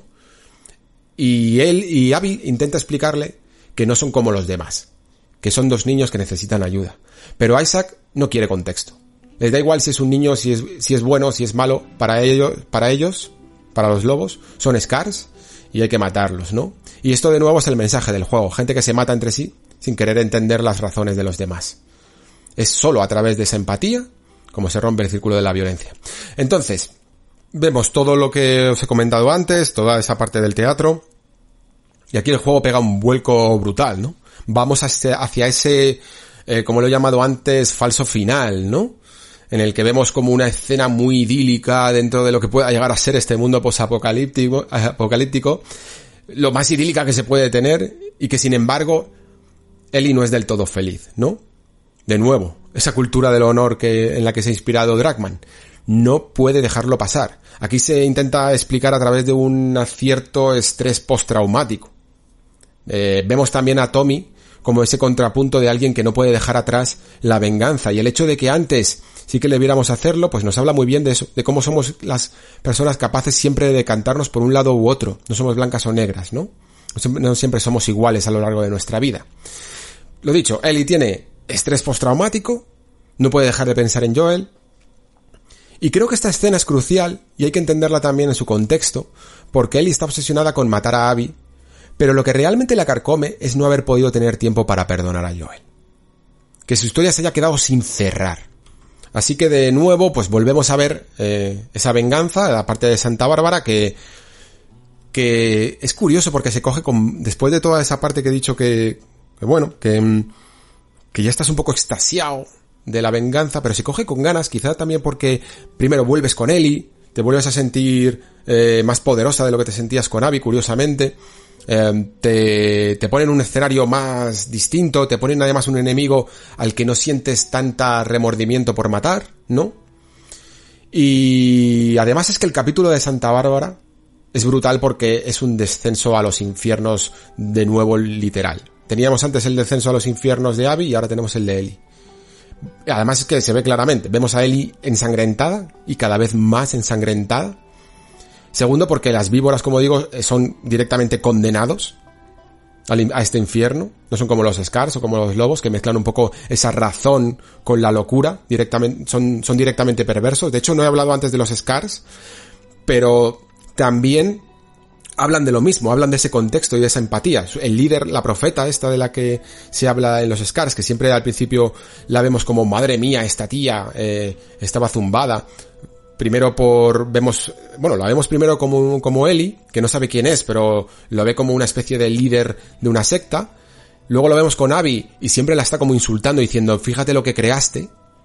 Y luego con Lev nos damos cuenta de que en el fondo volvieron a ser gente a la que se malinterpretó. ¿no? Se rompió todo ese contexto de las palabras de esa profeta y se utilizó lo que quiso para justificar una violencia y un estilo de vida, ¿no? Además de hacer unas claras aquí, unos ciertos paralelismos claros, yo diría, con el cristianismo, ¿no? Y con, con todo lo que supuso eh, la oleada de violencia que pudo llegar a venir de un mensaje mm, básicamente benigno, ¿no? Y llegamos al final del juego, eh, vemos que estos víboras son especialmente perversos, los vemos cómo se comportan, cómo la gente incluso prefiere suicidarse que volver con ellos, cómo tienen presos a infectados un poco ahí para, para, para un sistema, como un sistema de defensa casi o sencillamente de burla, y cómo atan a la gente a, las columnas de esos muelles rotos de Santa Bárbara, que casi parecen crucificados, ¿no? De nuevo aquí hay casi otra alusión eh, al cristianismo. Y llegamos al final del juego. Con todo lo que hemos comentado, creo que si analizamos bien las circunstancias podemos afirmar que la salvación de Eli, el acto de perdonar a Abby, pendía de un hilo. Hay tantas razones para que la hubiera matado como para que no. Y ojo, no me refiero como personajes. Eh, el mensaje del juego es sentir esa empatía y romper el círculo de la violencia. Y por eso se decanta Dragman por el perdón. Y creo que The Last of Us 2 es más importante de esta manera, con ese perdón final. Ellie logra detenerse, en mi opinión, por dos razones. Ese flash que vemos de Joel, que aparece, es la escena en la que los dos personajes, en el último flashback de todos, eh, se acercan por fin el uno al otro. Mediante una promesa de perdón, sencillamente una sencilla promesa de perdón, porque no les da tiempo a más, ¿no? La posibilidad de que en un futuro Eli pudiera perdonar a Joel por, por lo que hizo, no por arrebatarle, digámoslo así, su, su decisión o lo que ella consideraba que era su objetivo en esta vida. Entonces, claro, visto así sería muy hipócrita matar a Abby. Pero más hipócrita todavía sería hacerlo delante de Lev. Porque Abby y Lev han creado la misma relación que Joel y Eli, como decía antes, ¿no? Ellos como padre e hija y los otros en el rol contrario, como madre e hijo. ¿Y cómo vas a matar, cómo vas a arrebatar eh, una madre a su hijo para justificar que a ti te hicieron lo mismo? Sería de nuevo perpetuar ese círculo de venganza y además sería muy hipócrita. Y tal y como hizo Abby en su momento, rompiendo ese círculo dos veces, bueno, una vez realmente, ¿vale? Mata a Joel perdona a los demás porque tiene una venganza muy focalizada, pero luego, cuando tiene a y a su merced, la deja vivir, ¿no? En este momento, eh, ya Abby se ha salido de esa espiral y Eli aquí hace lo mismo, también la rompe. No sin consecuencias, las consecuencias tenían que estar porque ella podía haber vivido fenomenalmente eh, con Dina, le cuesta esa relación con Dina, que la abandona, dejando todas sus cosas atrás en una habitación. Se lo deja clarísimamente, si te vas, se acabó, ¿no? Y le cuesta además también dos dedos de la mano, con los que nunca volverá a tocar bien la guitarra. De hecho, la escena, esa pequeña acto secundario que se puede hacer y que queda tan bien y que todo el mundo nos está flipando tanto, de Eli tocando el Take On Me eh, a Dina, creo que aquí tiene mm, un, tiene un poder especial, ¿vale? Porque es una escena súper bonita y nos hace entender que Eli es capaz de, a través de esta música, ¿no?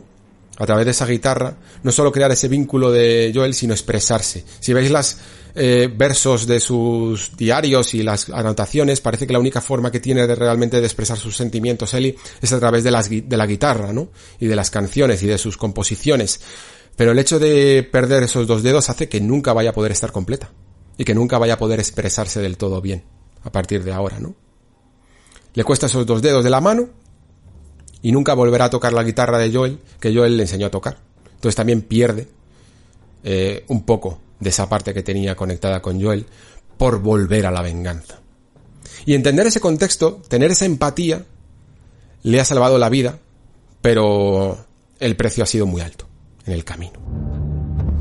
Hay una última cosa que me gustaría destacar, y es que mm, si, habéis si os habéis fijado en el menú principal del juego cuando termináis, la imagen de esa barca en la oscuridad, que justo al final de todo el juego sabemos por fin qué significa, cambia, ¿no?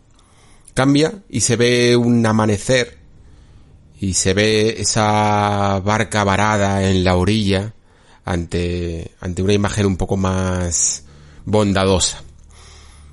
Esto tiene también su significado, curiosamente, porque hasta este momento no sabíamos exactamente cuál era esta escena de la, de la barca, habíamos tenido un momento con una barca, pero nos parecía un poco, poco realmente significativo, ¿no? Para que le dieran en la presencia del menú principal. Y sin embargo, ya cuando llegamos a esa escena en la que Abby y Ellie luchan a muerte, y Ellie perdona a Abby, entendemos la importancia que tiene, ¿no? Esa barca en las aguas, en la oscuridad, son un símbolo del momento más tétrico, pues del momento más oscuro, de la hora más oscura del videojuego, ¿no?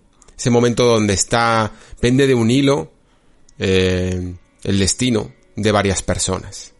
El destino de, de los personajes principales y cuánto, y cuánto puede cambiar dependiendo de la elección que hace Ellie.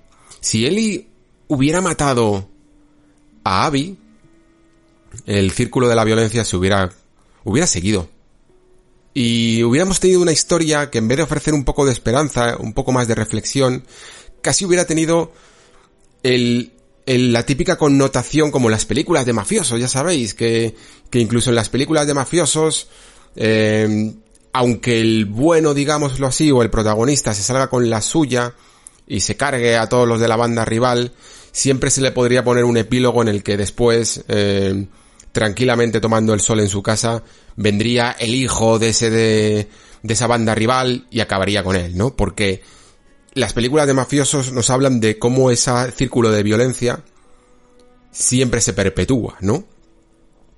En The Last of Us, probablemente, si Ellie hubiera matado a, a Abby, podríamos haber tenido un epílogo en el que Lev hubiera ido a matar a, a Ellie. Habría sido seguir con, con esa misma espiral. Al haberlo cortado, se queda un hueco para la esperanza, ¿no? Y un hueco para la esperanza que si os fijáis en... que esto yo no lo sabía, lo he consultado por unas noticias que han salido eh, recientemente. Si os fijáis en esa... en ese nuevo menú que tenéis, veis que hay como una especie de edificio circular, ¿no? Y a lo mejor yo pensaba al principio que podía tener que ver con, bueno, pues con el lugar donde estaba justo antes, el refugio este de, de las víboras. Pero resulta que no. Resulta que este edificio circular está en una isla eh, cerca de Santa Bárbara que se llama la isla de, de Santa Catalina. Y esa isla de Santa Catalina es donde está la base de las luciérnagas. Esa isla de Santa Catalina es a donde se dirigían Abby y Lev justo antes de ser atrapados por las víboras. Y lo que nos quiere decir este menú final, con ese halo de esperanza, es que consiguen volver a contactar con las luciérnagas y la esperanza de conseguir una cura en el futuro se mantiene.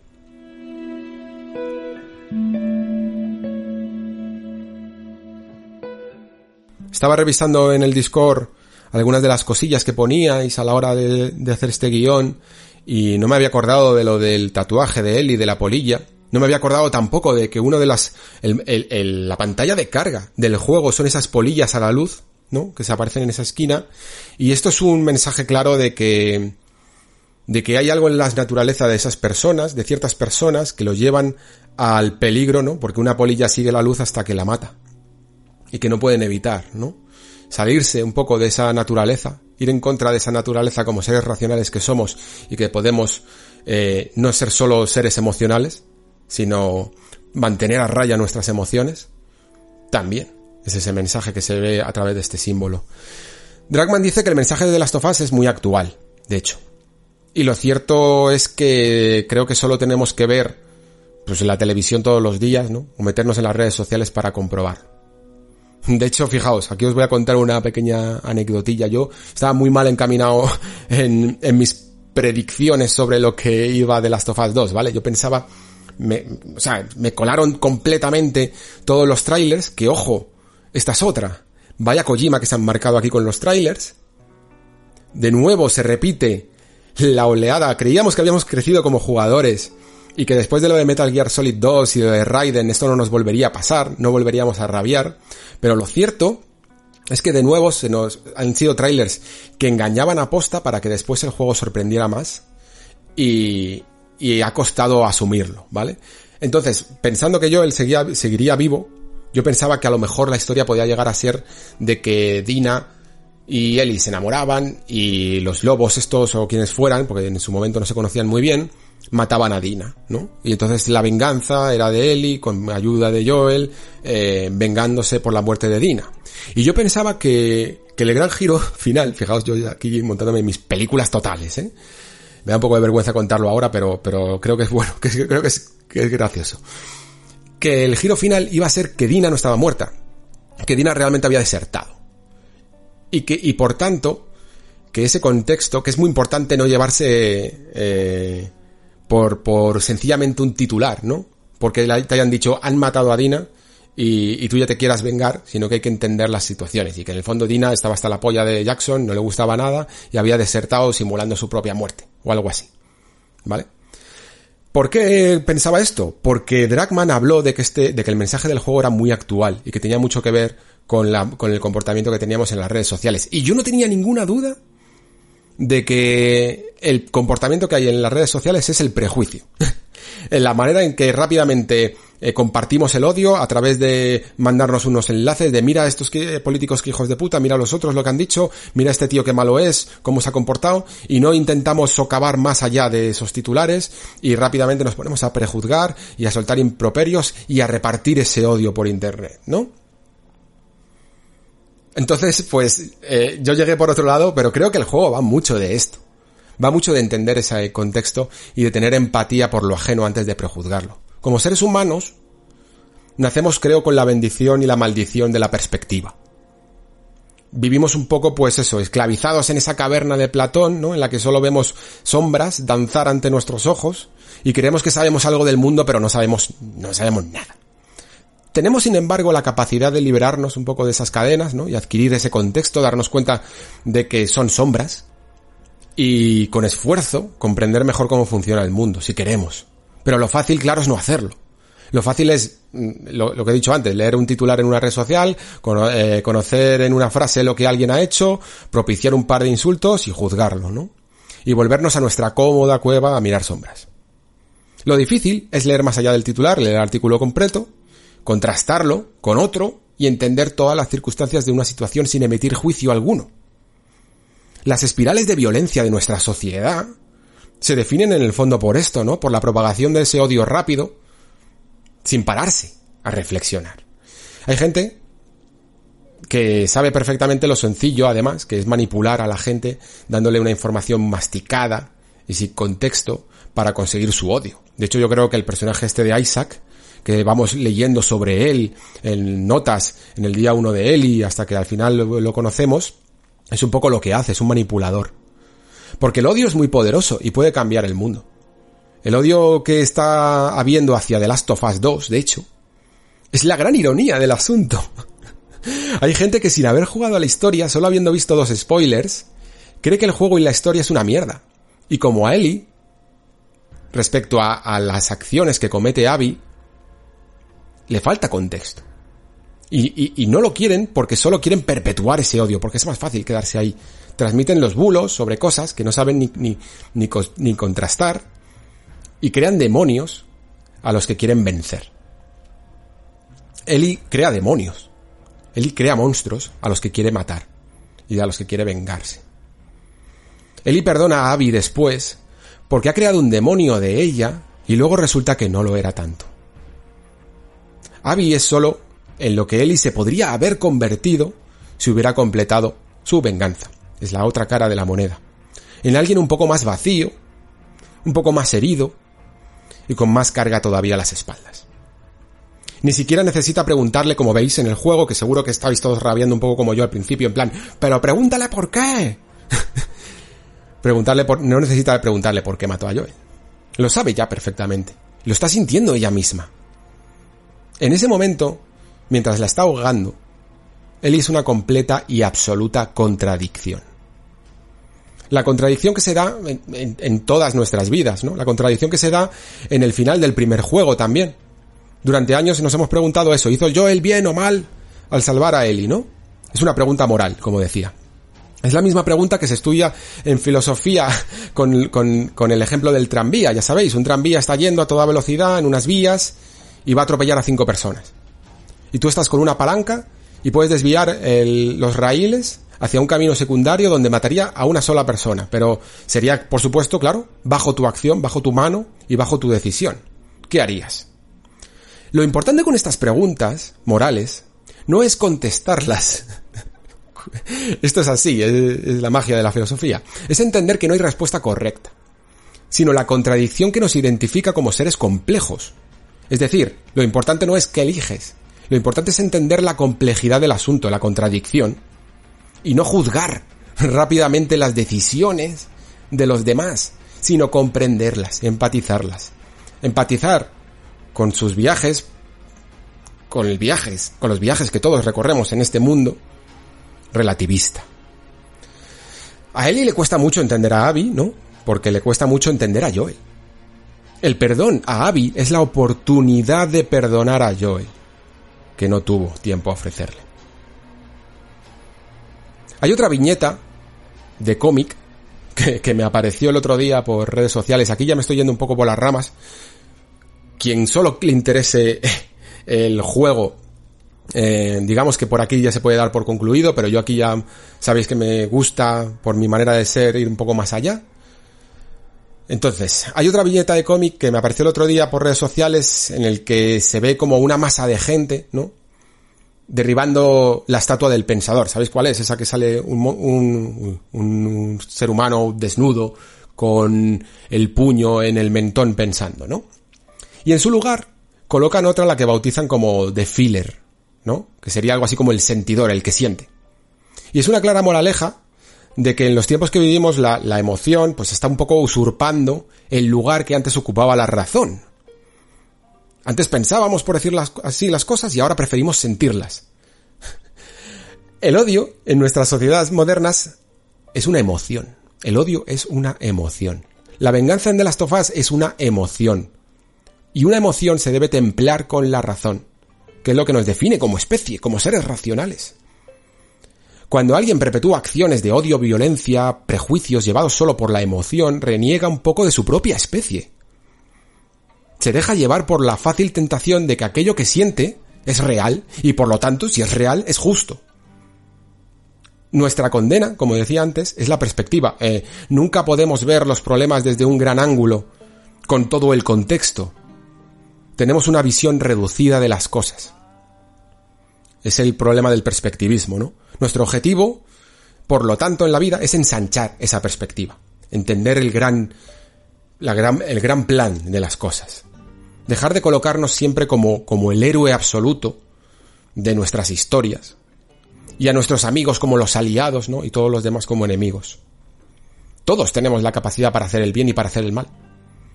Tenemos el derecho, y casi diría la obligación, como seres racionales, de salir de esa caverna de Platón y comprender el mundo y sus complejidades, ¿no? Más allá de lo que nos afecta exclusivamente a nosotros.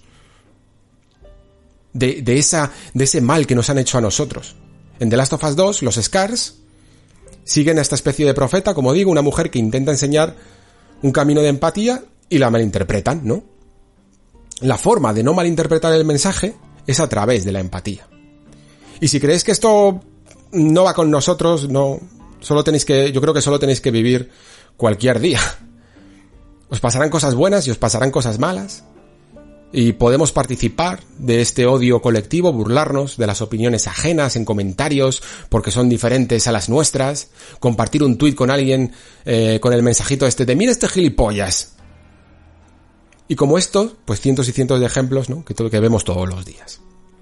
El camino hacia la empatía no es fácil. La decisión de Eli le cuesta todo, todo. Su vida pasada, su relación con Dina, dos dedos de la mano que lo unían a Joel tocando la guitarra, ¿no? Pero al final, en el último momento, logra apartar ese ego y logra detenerse. Y esto, de hecho, no lo digo yo, lo dice Dragman. Le cito textualmente en una entrevista que ha tenido hace poco. Dice, todo lo que necesitas para entender la historia está en el juego. Y cualquier cosa que los jugadores saquen de él, su interpretación es correcta. Al menos hasta que hagamos otro juego y entonces podamos discutir sobre él. Pero personalmente para mí, Ellie es finalmente capaz de superar su ego y toda esta obsesión. A menudo usamos la metáfora de hablar de su venganza como una droga y de Ellie como una especie de drogadicta. Y es, en última instancia, la razón por la que Dina se fue. Como vemos, es una cuestión de ego. La exploración que hace de las tofás es si somos capaces de detener esa espiral, ¿no? Ese ego y dar luz a una esperanza, ¿no? Cambiar esa espiral de odio por una espiral de, de paz. Y creo que además la pregunta que el, el, epílogo en el que vemos a Eli alejarse es en el fondo una, una manera de, de dirigirse a, a, nosotros, como, no solo como jugadores, sino a nosotros como sociedad y decir, la pelota ahora está en nuestro tejado nosotros también tenemos que, que averiguar si somos capaces de detener esa ola de odio perpetuado que parece que tenemos, esa manera de prejuzgarnos y de no comprender las cosas, y intentar empatizar con los demás, con los que son ajenos y distintos a nosotros. Y por todo esto, creo que cuanto menos The Last of Us 2 es un juego muy relevante.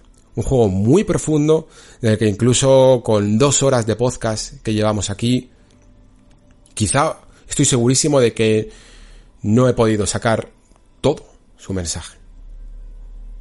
Pero para eso está el tiempo. Y para eso están las visiones de todas las personas que estaré encantadísimo de leer, tanto si ponéis vuestros comentarios como si compartís artículos donde haya más personas reflexionando sobre él. Y entre todos creemos un contexto bueno y saludable y necesario.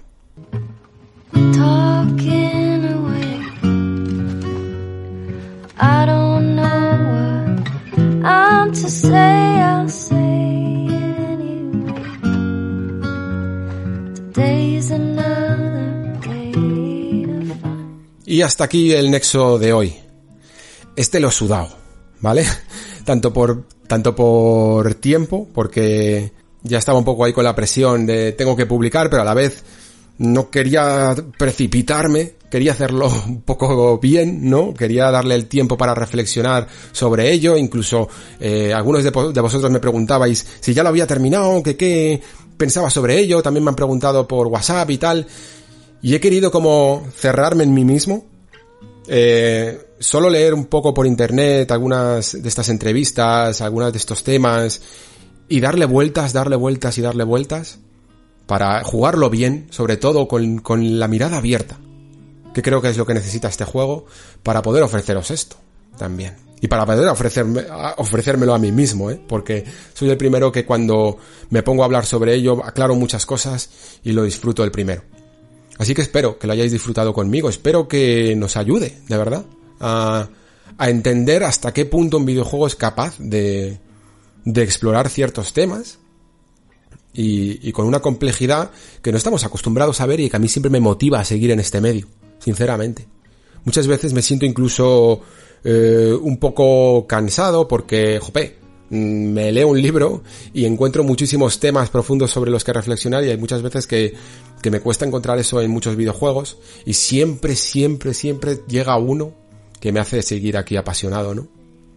Eh, lo cual es verdaderamente gratificante. Solo me queda daros las gracias, como siempre. Muchísimas gracias por estar ahí. Muchísimas gracias por escuchar, que es importantísimo. Se despide Alejandro Pascual. Hasta el próximo programa.